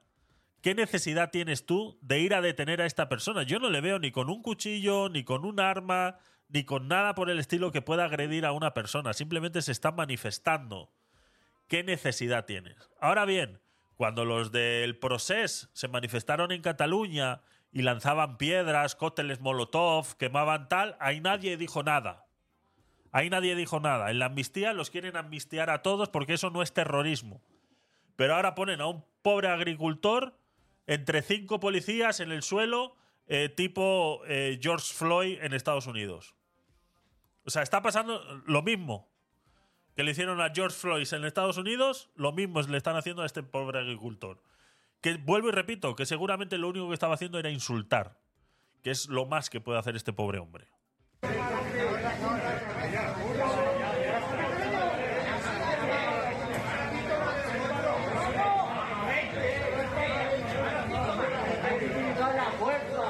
Mira eso. ¿Podéis con él o qué? Sí podéis, ¿eh?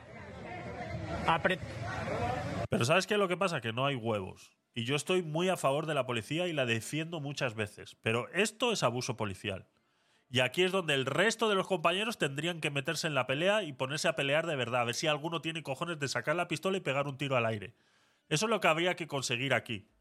A ver qué tantos cojones tienen estos cinco policías de hacer realmente su trabajo cuando realmente se les complica la cosa de verdad. No contra un solo tío, como están haciendo ahora cinco contra uno ahí, intentando retenerle. ¿Para qué? ¿Para identificarlo? ¿Para ponerle una multa? ¿Para qué? O sea, ¿qué es lo que quiere conseguir la policía arrestando a esta persona? Solamente a esta persona, porque no están acabando con una manifestación. Estamos escuchando que el resto está tranquilamente alrededor, increpando la acción policial. Entonces, ¿la policía qué quiere conseguir con esto? O sea, el fin de esto, ¿cuál es? Ponerle una multa, identificarle, denunciarle por agresión verbal a un policía y por eh, resistirse a ser detenido. ¿Eso es lo que quieren hacer? ¿Eso es lo que van a conseguir? Pues estáis haciendo mal las cosas. Porque tú a este señor le ignoras, le dejas que se hagan lo que quieran y ya está, y aquí no ha pasado nada, porque ahora los que están quedando como el culo son ellos. Pero ahora te digo también una cosa. Si la gente que está ahí increpando la acción policial se metería ahí a defender a su compañero, esta gente sale corriendo por patas, porque no tiene los huevos suficientes que hay que tener para ser policía en este país. Eso es lo que pasa. Que cuando realmente se les complica las cosas a esta gente no son capaces. Y lo hemos visto en muchos vídeos muchas veces. Que no son capaces, porque no están preparados para lo que realmente se les puede venir encima. Como sigamos así. Bien podréis.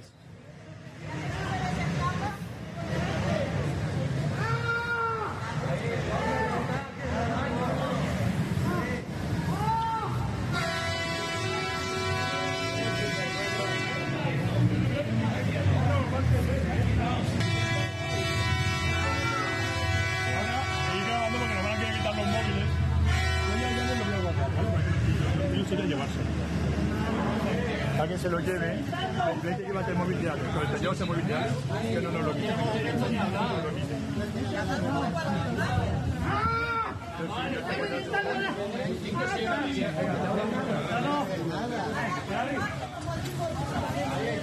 Ya está. Estáis haciendo daño. Ya están felices. Ya está. Se han ¿Cómo llevado a uno.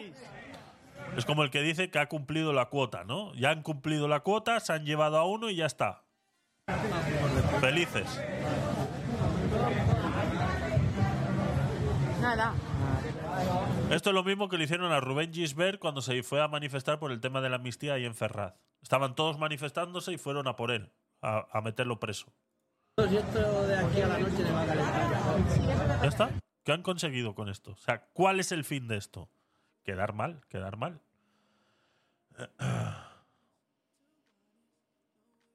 Vale, pues eso es lo último que nos ha mandado Sakaran. Eh, me, especifica el, contexto del vídeo que hemos visto antes, que dice lo que no sale en la tele en todo el día, miles de puntos cortados en toda España, la prensa y gobiernos ocultando todo. Si es verdad que esto no ha salido en las noticias, ¿eh? ese vídeo que hemos visto al principio que nos ha mandado Sakaran, no ha salido nada en las noticias hoy, en ninguna, además.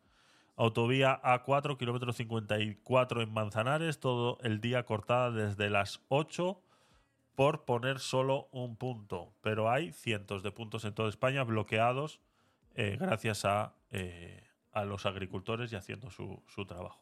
Pues esos son eh, parte de los sucesos, este que acabamos de ver ahora. Vamos a seguir con lo que tenemos por aquí guardado y que seguro vea ya sabrá lo que vamos a ver. Que ya seguridad no. Vale. Esto es otra, otra cosa que eh, está tardando mucho en explotar.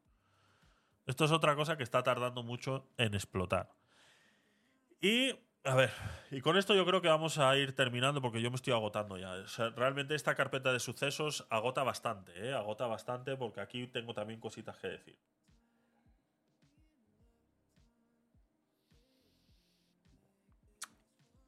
Tú sabes que cuando tú trabajas en una empresa, tú tienes la responsabilidad de ejercer tu trabajo lo mejor de lo que seas capaz. No tiene nada que ver ni lo que te dejan hacer o lo que no te dejan hacer o lo que te han enseñado o no te han enseñado, sino que eres responsable de hacer tu, trabajo lo mejor que puedas. ¿Qué es lo que pasa? Renfe. Renfe últimamente llevamos de un par de años para acá, está eh, prácticamente inexistente. O sea, yo utilizo Renfe todos los días para ir a trabajar, un trayecto de cinco paradas, no hay más. Eh, hablamos de unos, ¿qué puede haber? 10 kilómetros puede haber entre esas cinco paradas, poco más. Yo creo que es mucho incluso esos 10 kilómetros. Pero bueno, eh, no hay un solo día que no haya un retraso, que no haya una avería, que no haya eh, cualquier cosa, cualquier cosa que impida el verdadero funcionamiento de la red de trenes en eh, Madrid y España en general, ¿vale?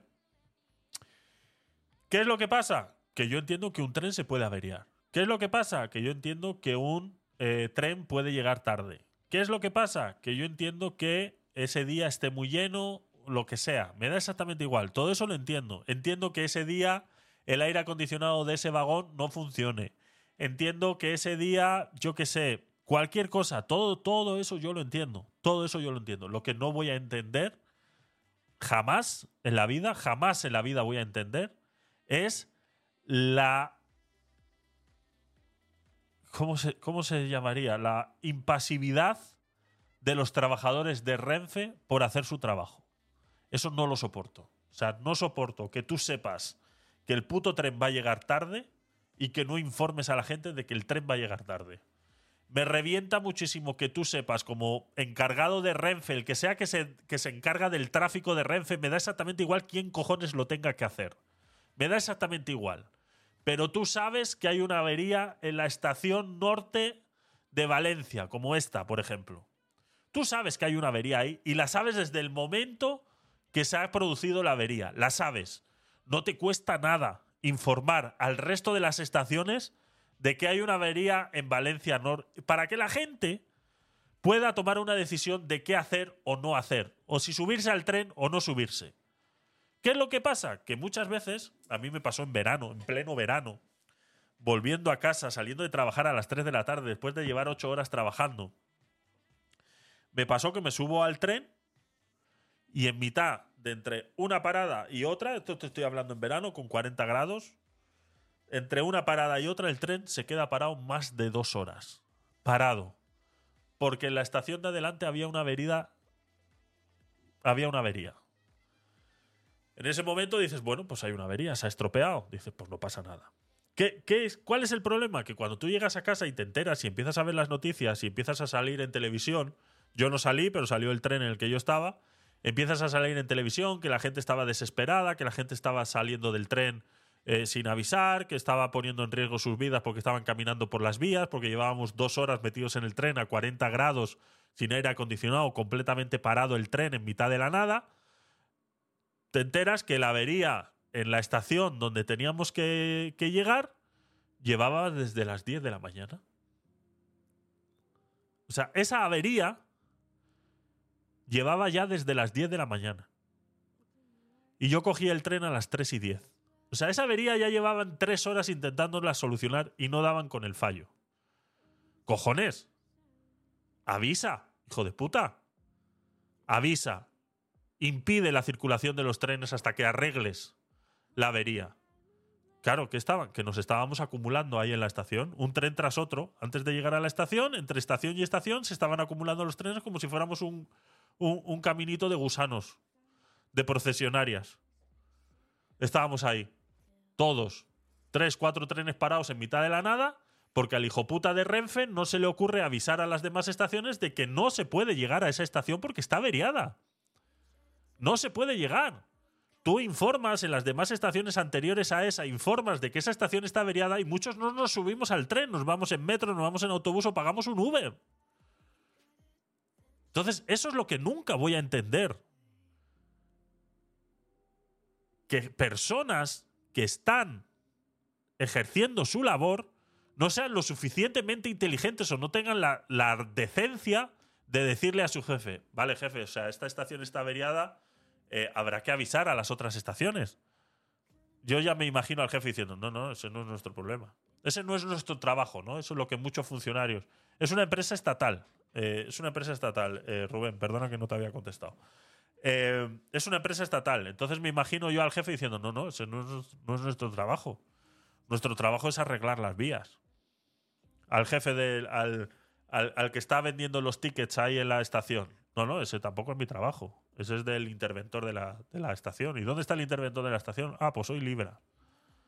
O sea, me estoy imaginando todo ese revolú de gente trabajando en una estación y ninguno es capaz de hacerse responsable de esa necesidad que es que los usuarios, que somos los que pagamos por usar un servicio, se nos trate como si fuéramos gallinas metidos en un tren.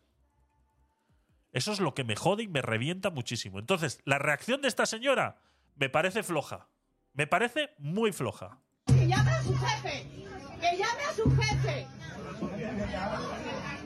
Me da igual lo que digáis. Me da lo que digáis. El maquinista lo sabe como lo sabe quien le llega a caer como un. No, me relajo. Estoy relajada una hora ahí. Pero que no tiene culpa de nada. No, claro. La que no tiene culpa. La que no tiene culpa. La que no tiene culpa es ella, exactamente. El maquinista igual no tendrá el 100% de la culpa. Pero que puedes poner a su jefe lo que está sucediendo y mojarse un poquito en el problema, por supuesto que lo puede hacer. Que puede constantemente a través de los micrófonos decir, señores, cálmense, estoy haciendo todo lo posible para que podamos avanzar, están arreglando la estación de adelante, cualquier cosa, cualquier cosa, puedes hacerlo. No necesitas el permiso de tu jefe para decir por los altavoces cada cinco minutos, señores, cálmense, lo estamos intentando solucionar, estoy haciendo todo lo posible para que esto funcione. No os preocupéis, que yo sé lo que ustedes están pasando ahí atrás y estoy intentando solucionarlo. Con que tú digas eso cada cinco minutos, la gente se te queda tranquila. Si otra cosa no, pero los seres humanos borregos somos todo lo que quieras y más. Lo que no puede haber es una impasividad. Lo que no puede haber es que ese señor metido en esa cabina esté protegido por una puerta en la que diga, ah, pues yo estoy aquí sentado. Si yo... Si a mí me da igual que esto esté aquí parado. Si yo al final, al cabo, a las tres cojo, me piro para mi casa y que le den por culo a todo el que está aquí. Es que eso es lo que te está diciendo ese hijo de puta ahí sentado en ese, en ese tren. Eso es lo que quiero que entendáis. Eso es lo que está diciendo ese hijo de puta sentado ahí en ese tren. Bueno, a mí me da igual. Yo estoy aquí, yo me lo imagino con los pies subidos ahí encima de la máquina, así, tirado, y así, moviéndose así, diciendo, bueno, pues ya está. Esto es todo lo que voy a hacer. Ya vendrá alguien, me llamará por teléfono y me dirá si puedo avanzar o no. Y ya está. Yo me quedo aquí. Y de repente por detrás, la señora pegando los golpes. Y el tío, a ver, va, si eso no. Estoy protegido yo aquí, no pasa nada. Y la señora, llame a su jefe, llame a su jefe. Y el otro, uff, va, da igual. Yo es que me lo imagino así. Y me, me, me revienta, me hierve la sangre solamente pensar en eso. Solamente pensar en eso me hierve la sangre por completo. Una impasividad de la gente. Y no te estoy diciendo que tienes que ser el mayor profesional del mundo para hacer tu trabajo, pero un poco de interés, sí, que no estás llevando animales, que no son cerdos ni gallinas lo que llevas ahí detrás, que son personas. Y yo pasé dos horas y media, casi tres, en un tren a 40 grados con todas las puertas cerradas porque no las podíamos abrir. Y luego mucha gente las abrió, forzando la- el sistema de seguridad y todo lo demás. Las empresas públicas funcionan así. Es que ese es el problema. Ese es el problema, que estamos admitiendo que las, las empresas públicas funcionan así. Por eso es que las empresas públicas no valen una mierda. No valen para nada las empresas públicas. La que no tiene culpa soy yo. Pero que no me interesa tu vida. Que no me cuentes tu vida, le dice la otra. O sea, es que también la gente... Lo que digáis, el maquinista lo sabe como lo sabe quien le llega a caer como un p. No, me relajo. Estoy relajada una hora ahí. Pero que Claro. No, claro. La que no tiene culpa soy yo. La que no tiene culpa. La que no tiene culpa soy yo. Pero que no me interesa tu Un poco de culpa sí tiene, dice el señor aquí atrás. Un poco de culpa sí tiene. Claro que tiene. Una impasividad imposible. O sea, yo he estado, yo he estado en estaciones sentado esperando a que venga el tren 10, 15 minutos y de repente te dicen, "Eh, señores, el tren no va a pasar porque hay una avería desde hace dos horas en la estación de no sé qué. Hijo de puta, llevo 15 minutos aquí esperando a que venga el tren. No puedes poner un puto cartel y decir que no funciona. No puedes poner un puto cartel y decir que por aquí no va a pasar ningún tren porque la estación anterior está averiada. No puedes poner un puto cartel en la entrada. ¿Qué te cuesta tú como persona responsable de la estación avisar a la gente con tiempo de que... ¿Cuántas veces no he llegado yo a mi casa a las 5 o 6 de la tarde por problemas de este tipo? De, errores de comunicación. Porque vuelvo y repito, tú pones un puto cartel en la entrada en la que dices, eh, en las próximas horas no van a pasar trenes por aquí porque hay una avería. La gente se da media vuelta, se coge el tren, se coge, o sea, se coge el metro, se coge el autobús o el que no puede se coge un Uber.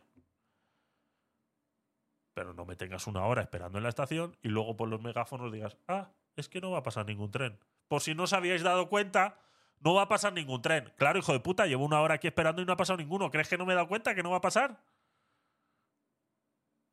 ¿Crees que no me he dado cuenta de que no va a pasar? Entonces, algo de responsabilidad, la gente que trabaja ahí sí tiene. Sí tiene algo de responsabilidad, ¿eh? Sí tiene. Anda, una página web. Una página web nueva. Tecnopolis.com. Podéis pasar a echar un vistacito, ¿vale? Tengo que actualizar el tema del, del, del, reto de los 100K. ¿vale? Vale, y esta es la parte 1. Esta es la parte 1, perdón, los he puesto al revés. Pero bueno. Que quiero poner una reclamación. ¿Me has oído?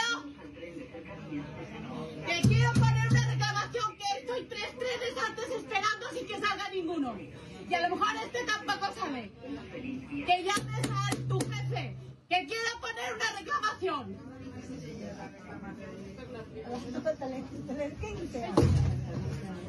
Que te estoy diciendo que abras. No, no, no, tranquila, no. Que abras, digo. ¿Qué te pasa? Que callé.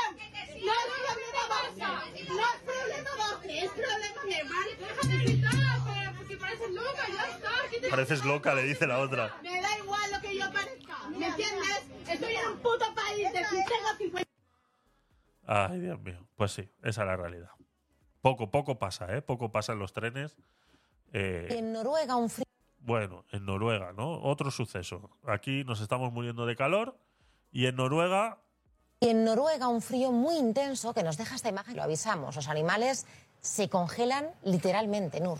En el norte de Noruega han alcanzado los 52 grados bajo cero y esta es la ¿Qué imagen- noticias son estas? Yo, ¿por qué no veo a estas chicas tan guapas en las noticias? ¿Qué, qué canal es este? Antena 3. Uy, voy a tener que ver Antena 3 más a menudo, ¿eh? A ver. Y en Noruega un frío muy intenso que nos deja esta imagen, lo avisamos, los animales se congelan literalmente, Nur. En el norte de Noruega han alcanzado los 52 grados bajo cero. 52 y grados esta bajo cero. Es la imagen que nos llega. Animales Uf, petrificados, eso. congelados. Un hombre ha grabado estos vídeos de los animales que No es un zoo, ¿eh? No es un museo de cera, ni es nada. No, esto es Noruega, 54 grados bajo cero.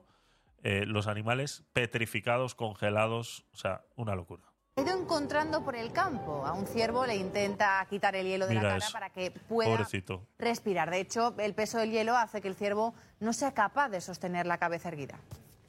Pobrecito. Hay que hacer refugios de animales para estos. Para el invierno hay que hacer refugios para, estas, para estos pobres animales. Ay, Dios mío. Qué, qué- qué- lástima, qué lástima. Más cosas de trenes. Terminamos la carpeta de sucesos y acabamos el programa por hoy, ¿vale? Eh, más sucesos en trenes. Atención, ataque racista. Ataque racista en un tren en Barcelona. Echan a una mujer de un tren en Barcelona tras acosar a un hombre con comentarios racistas. Basta ya con el chaval, ¿eh? ¡Que lo dejes en paz! Basta ya con el chaval, ¿eh? Basta ya con el chaval. ¿Qué haces? ¿Qué haces? ¿Qué haces, tía? ¿Qué haces, loca? ¿Pero qué haces, ¿Qué haces, tía? loca? ¿Pero qué haces? ¿Qué coño haces? ¿Tú qué coño haces? Oye, pero tú qué te has Ya estás bajando del tren. Mírate de aquí, anda. Más vale que Maleducada. Racista, escarosa. Maleducada. No pides a mí. Me suda la polla a tu hijo, me suda la polla a tu hijo. Ahora me batió. Mis hijos son de aquí, le dice. Mis hijos son de aquí, mis filios son de aquí. Ey, perdón. Basta ya con el chaval, ¿eh? ¡Que lo dejes ya en paz! Basta ya con el chaval. No sé qué le estaría diciendo, pero está claro que estaría diciendo alguna estupidez eh, relacionada con el color de piel o de la procedencia de ese hombre. Basta ya con el chaval. ¿Qué haces? ¿Qué haces? ¿Qué haces, tía? ¿Qué haces, loca? ¿Qué haces, tía? loca? ¿Pero qué haces? ¿Qué coño haces? ¿Tú qué te crees? ¿Qué coño haces? chica? Oye, pero tú qué te has Ya estás bajando del tren. Mírate de aquí, anda. Más vale que Maleducada. Racista, escarosa. Maleducada. confíes hacia mí. Me suda la polla a tu hijo, me suda la polla a tu hijo. ¿Tú no ves normal? A callar yo, puta, le dice. Si es que no tiene dientes. Si es que esta, esta, esta drogadicta es una drogadicta. Si es que mírala, que no tiene dientes. Está de fumar, lo que sea que fume, se le han caído toda la dentadura. ¡Aquí a tu puta casa! ¡Payasa! Ahí está. Yo me acuerdo un día, así como anécdota viendo esta, esta escena, era un tren idéntico a este, así mismo con ese espacio para bicis y todo demás. Yo me acuerdo cuando iba en bici al trabajo. Al principio vivía muy cerca, entonces iba caminando. Luego ya me mudé a un sitio un poquito más barato y iba en bicicleta, ¿no? Y entonces bajaba desde la casa hasta la estación en bici y de la estación en el destino hasta el trabajo iba en bici. Al- en total hacía unos 10 kilómetros diarios ida y vuelta en bici. Y en los trenes, en este tipo de trenes, ahí está esta zona, voy a ponerle el mute, hay esta zona donde se pueden ir, eh, donde van las bicis, ¿vale? Que es aquí donde está esta señora sentada y puede ser que sea uno de los problemas por los que haya tenido esos, esos comentarios. Que es donde van las bicis o los carritos de bebé. Cualquiera de los dos pueden ir ahí. A mí me gustaba ir del otro lado, ¿vale? Aquí en el pasillito, aquí. ¿Veis aquí donde está la, la barandilla esta? Donde está la señora esta rubia aquí del fondo. Aquí una- hay una barandilla con un hueco, ¿vale? Es que no, no lo puedo echar para atrás. El problema es que no lo puedo echar para atrás. ¿Vale? Esa barandilla con ese hueco, yo ponía la bici ahí, me sentaba ahí. Ahí hay un zócalo y yo me sentaba ahí. Bueno, pues un día en un trayecto de esos en los que estaba yendo al trabajo, uno que estaba aquí sentado, donde estaba la señora, se puso a fumar. Buah. Le saqué del tren. Le saqué, ¿eh? Pero necesité solamente un empujón para sacarlo del tren. Esperé a que estuviéramos a punto de llegar a la siguiente estación y entonces le increpé al tío. El tío se levantó, que no sé qué, pim pam, pim pam, pim pam. Entre empujón y empujón lo llevé hacia la puerta. El tren paró, abrí la puerta, le empujé, la puerta se cerró y le dije, ala, ahí te quedas. Acaba de, mo- de morir Piñera. Piñera. Hostia, Rubén. Eso, ese Piñera, presidente de algún sitio, ¿no? Accidente de helicóptero. De- presidente de Chile, eso es. Ah, hostia, Sebastián Piñera. Hostia, es presidente de Chile. Sí, sí, sí, sí. Muere, Se- hostia, muere Sebastián Piñera, es presidente de Chile en un accidente de helicóptero. Este fue el que estuvo, el que fue presidente con eh, el accidente que hubo en la mina, ¿no? El, el de los 13. De los 13 de Chile, que se llaman las películas y los documentales que han hecho, ¿no? Este es el que estuvo de presidente cuando ocurrió el- ese, ese incidente. El fallecido de 74 años se precipitó mientras pilotaba un aparato en el sur del país. Fue el primer mandatario de derechas de la democracia. El expresidente de Chile, Sebastián Piñera, de 74 años, ha muerto este martes al estrellarse el helicóptero que pilotaba a las 2 y 47 hora local en el lago Ronco, una zona ubicada a unos 920 kilómetros del sur de Santiago. La oficina del exmandatario ha confirmado su muerte, que con profundo pesar comunicamos el fallecimiento del expresidente de la República de Chile, Sebastián Piñera Echenique. Echenique, mira tú, como el de la silla de ruedas. Oportunamente se informará sobre sus eh, funerales. Agradeceremos las masivas muestras de cariño y preocupación que hemos recibido durante estas amargas horas. El presidente Gabriel Boric ha decretado tres días de duelo nacional y funeral de estado de honores para Sebastián Piñera y designó al canciller Alberto Van Claveren como encargado del comité de la organización. Sí, Kobe Bryant y Piñera murieron en helicóptero con dinero. ¿Qué, ¿Qué quedará para nosotros? Ya, con dinero, con dinero, sí. Falta de mantenimiento, pues, pues lo sabremos en los próximos días. No sé si lo dirá por aquí. Piñera pilotaba el helicóptero que se estrelló en el sector de Iluue, cerca de su casa, ubicada en la bahía de Coique, donde pasaban los veranos con su familia cada febrero. Este martes, en un día lluvioso en Ronco y en Ranco, y el expresidente, un experto piloto, había eh, enfrentado en el pasado más de un aterrizaje de emergencia. Esta tarde, según las primeras informaciones, Piñera había salido de la casa de su amigo José Cox, empresario, pilotando un helicóptero modelo Robinson R-66.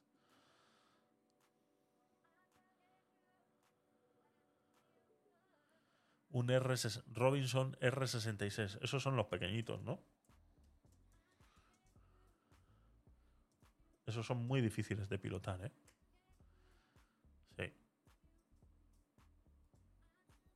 Oh, pero bastante moderno, ¿eh? Bastante modernillo, ¿eh? Para ser... Hostias. Bastante modernillo, sí, sí, sí, sí, sí. Experimental, o sea, este es de los últimos.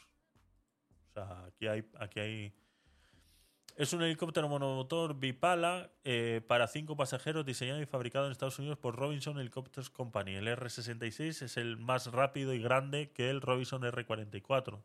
También es el primer helicóptero diseñado por Robinson que dispone de un compartimiento de carga separado. El R-66 recibió su certificado de aeronavegabilidad y producción en el 2010. O sea, que tiene 2010, 29, eh, empezándose a entregar en noviembre del 2010 y el 29 de julio de 2020 se llegó a las 1.000 unidades de este modelo entregadas por la compañía. Primer vuelo en el 2007, introducido en el 2010 y en servicio hasta el presente. Coste unitario 790.000 dólares. Es modernillo, ¿eh? Yo pensé que iba a ser algo más, más antiguo, pero es bastante moderno. O sea, falta de mantenimiento. Sí, o alguna peripecia que no sé, no sé, no vamos a hablar, no, no vamos a hablar más de la cuenta, estamos hablando de una persona que acaba de- de sufrir un accidente y ha fallecido, así que poco más eh, vamos a hablar sobre esto. Vamos a esperar a, a que se pronuncien eh, los que se tengan que pronunciar y analizaremos las noticias en los próximos días. Gracias, eh, Rubén, por traernos esta noticia porque no me había enterado absolutamente de nada. Y tengo cositas de Chile en sucesos, era lo siguiente que venía, los incendios y todo lo demás que está sucediendo en Chile.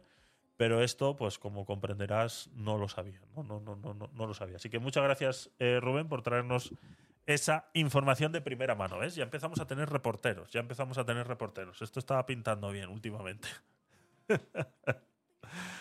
Pues una lástima, una lástima por este señor. A mí me caía muy bien, la verdad. Creo, que hizo un muy buen trabajo en Chile. Y la gestión de, eh, de lo del el accidente en la mina creo que fue bastante, bastante buena por su parte.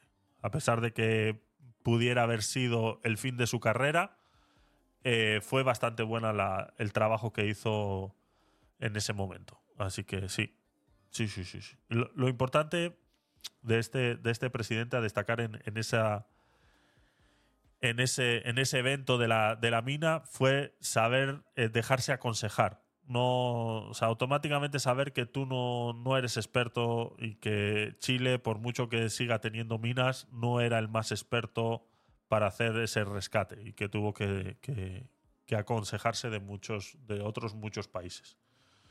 Así que nada, bueno, pues que descanse en paz el señor Sebastián Piñera. Desde aquí, un abrazo a toda su familia, si alguno nos escuchara en algún momento, pero bueno, sabemos que no.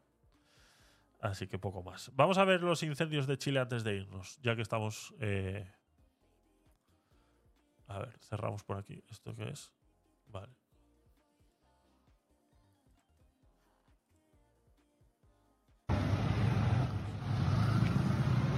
¿Alguien le suena que esto ya ha pasado en Chile? ¿A alguien le suena? ¿A alguien le suena? Porque yo, lo, según estaba viendo esto en las noticias, digo, otro déjà vu. Incendios en Chile.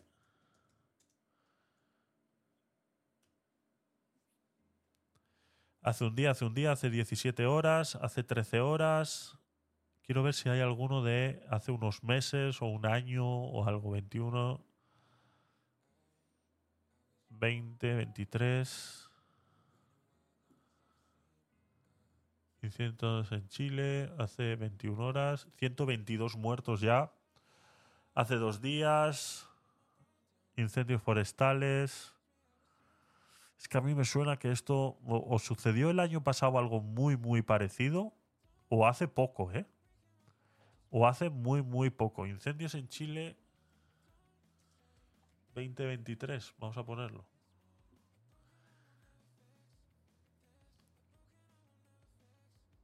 Regresan los incendios en Chile el 11 de, de diciembre de 2023. Más de 5.000 hectáreas. Chile Incendio Forestal 2023.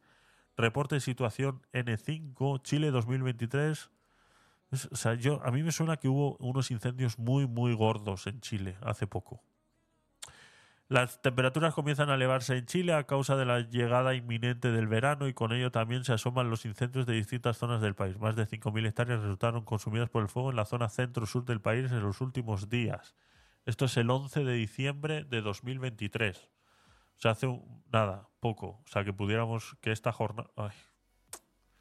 Esta jornada se pudiera achacar a la misma que estamos viendo ahora. Pero yo hablo de algo más, algo más de tiempo algo más de tiempo. Me suena. Pero bueno. Independientemente es una tragedia esto que está sucediendo en Chile con estos incendios. O sea, mira estas casas ardiendo. O sea, es una locura. Tengo más, hay más vídeos por aquí que tengo guardados. Mirar esto, gente intentando cruzar. Mirar eso. O sea, ese panorama. Esto es apocalíptico. Esto es apocalíptico. Tú intentando llegar a tu casa o lo que fuera y encontrarte ese panorama, ¿no? Y bueno, como no, mencionar a, a los héroes de estos momentos. Está fuerte el calor, weón. Es que, es que están cruzando al lado. Mira, mira, mira, mira, mira, mira. van a reventar los neumáticos, weón. Cuidado. Van a reventar los neumáticos, sí.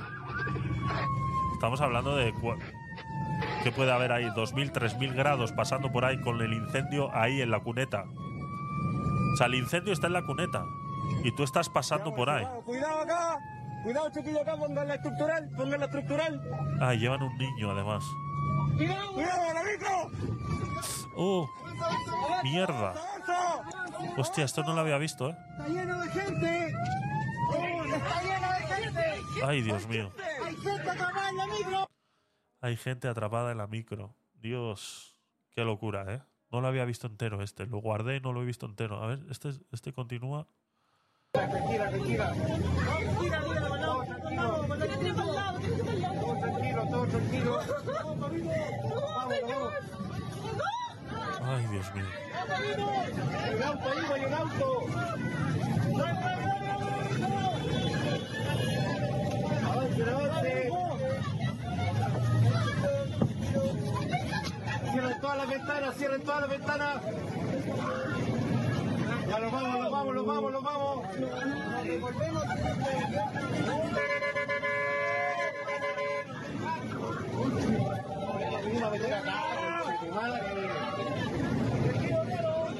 Tranquilo, tranquilo, tranquilo. Y aquí es, esto es un, esto es un, esto es un problema muy grande de la sociedad hoy en día, ¿eh?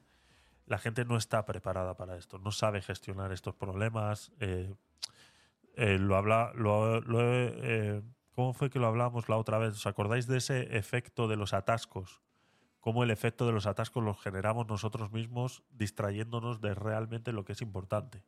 Pues imagínate este atasco aquí, que seguramente es innecesario y, y suceden, ¿no? O sea, es, es- es increíble. Es que está, o sea, es que ahí hay, yo qué sé lo que puede haber ahí, mil, dos mil grados puede haber ahí. Avance, avance. Cierren todas las ventanas, cierren todas las ventanas. Ya los vamos, los vamos, los vamos, los vamos.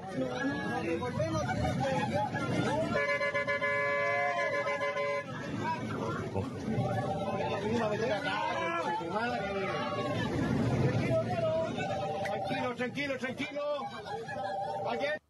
Perdón, perdón. Perdón, perdón, perdón. Que le he dado yo aquí, lo iba a borrar. Buah, es una locura, ¿eh? Es una locura, chicos. La verdad que no. Está, me está dejando frío esta situación en, Chile, ¿eh? Es que te, te, te deja frío, te deja frío esta. A ver, un segundo.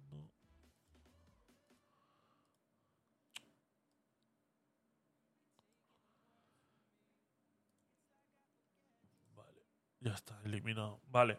Eh, chicos, yo creo que lo vamos a dejar hoy aquí, ¿vale? Voy a. A ver, ¿este lo hemos visto? Sí, sí, ya los hemos visto todos en la carpeta de, sucesos. Esto era el último eh, detalle que quería eh, traeros el día de hoy, así que lo dicho. Eh, mañana no va a haber directo, ¿de acuerdo? ¿Aló? ¿Aló? Mañana no hay directo, ¿de acuerdo? Mañana no hacemos directo. Volvemos el jueves a las 8 de la noche. Sí, porque hoy es martes, eso es. Volvemos el jueves a las 8 de la noche por el fútbol. Sí, no voy a volver a pasar lo mismo que me pasó el otro día. No voy a volver a pasar por lo mismo. No voy a volver a pasar por lo mismo. lo siento. Eh, pasé muchos años hablando solo. Eh, ahora que ya sois un poquito de gente que venís a escucharme, eh, por favor, ¿queréis ver el fútbol? Decirme, mañana hay fútbol. Pues vale, no hacemos directo, pero no me dejéis aquí hablando solo otra vez, ¿eh? No, no, no, no, no. Esto no va a volver a pasar. Así que sí, mañana porque hay eh, fútbol no hacemos directo, ¿vale? Entonces, disfrutar del fútbol, a lo que os guste el fútbol, y los que no, pues nos iremos a cenar a algún sitio. Ya está. Lo siento. Aquí cada uno. Mi abuelo decía, atención, clip. Mi abuelo decía, cada uno es feliz como puede y otros hasta se masturban. Ay, Dios mío, lo que ha dicho, lo que ha dicho. Ay, Dios mío, lo que ha dicho.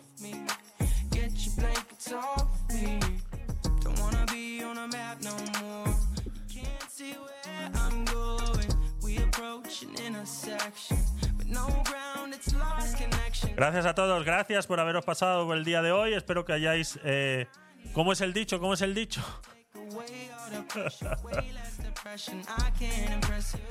Mi abuelo decía: cada uno es feliz como puede y otros hasta se masturban.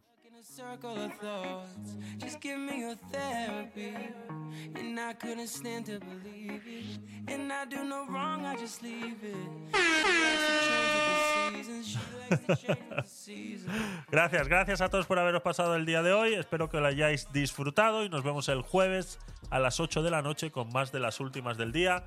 Ya repasaremos temas de política, política internacional y nos queda la carpetita de cultura y sociedad y lo que vayamos recogiendo en estos días. Espero que disfrutéis mañana de ese partido de fútbol tan ansioso. Hoy estaban hablando muchísimo en el trabajo de ese, de ese partido de fútbol. Bueno, a los que os gusta, pues disfrutarlo y vuelvo y repito, y a los que no, nos iremos a cenar a algún sitio. Así que, chaito, el viernes pinta mal. ¿Qué pasa el viernes, web?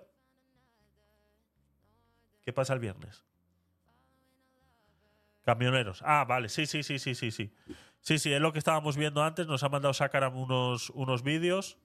Y sí, sí, sí, sí, sí. Se viene complicado, se viene complicado el viernes, sí. Sí, sí, sí, sí. A ver, a ver. A ver. Los que, bueno, sí. Veremos, veremos a ver qué pasa. Intentaremos estar, estar informados de la, de la solución. Hablamos, eso es. Seguirme en Telegram, ¿vale? Eh, ahí suelo poner cositas. Los días que tengo menos ajetreados voy posteando noticias que, que de las que vamos a hablar. Y los que no, pues bueno, entender que voy un poquito más ocupado de tiempo y no puedo estar posteando muchas cosas. Pero eh, seguirme por ahí por Telegram, en todas mis redes sociales y poco a poco pues vamos creando esta gran comunidad. Un abrazo, un besito, chaito. Nos vamos con un poquitito de música. Venga.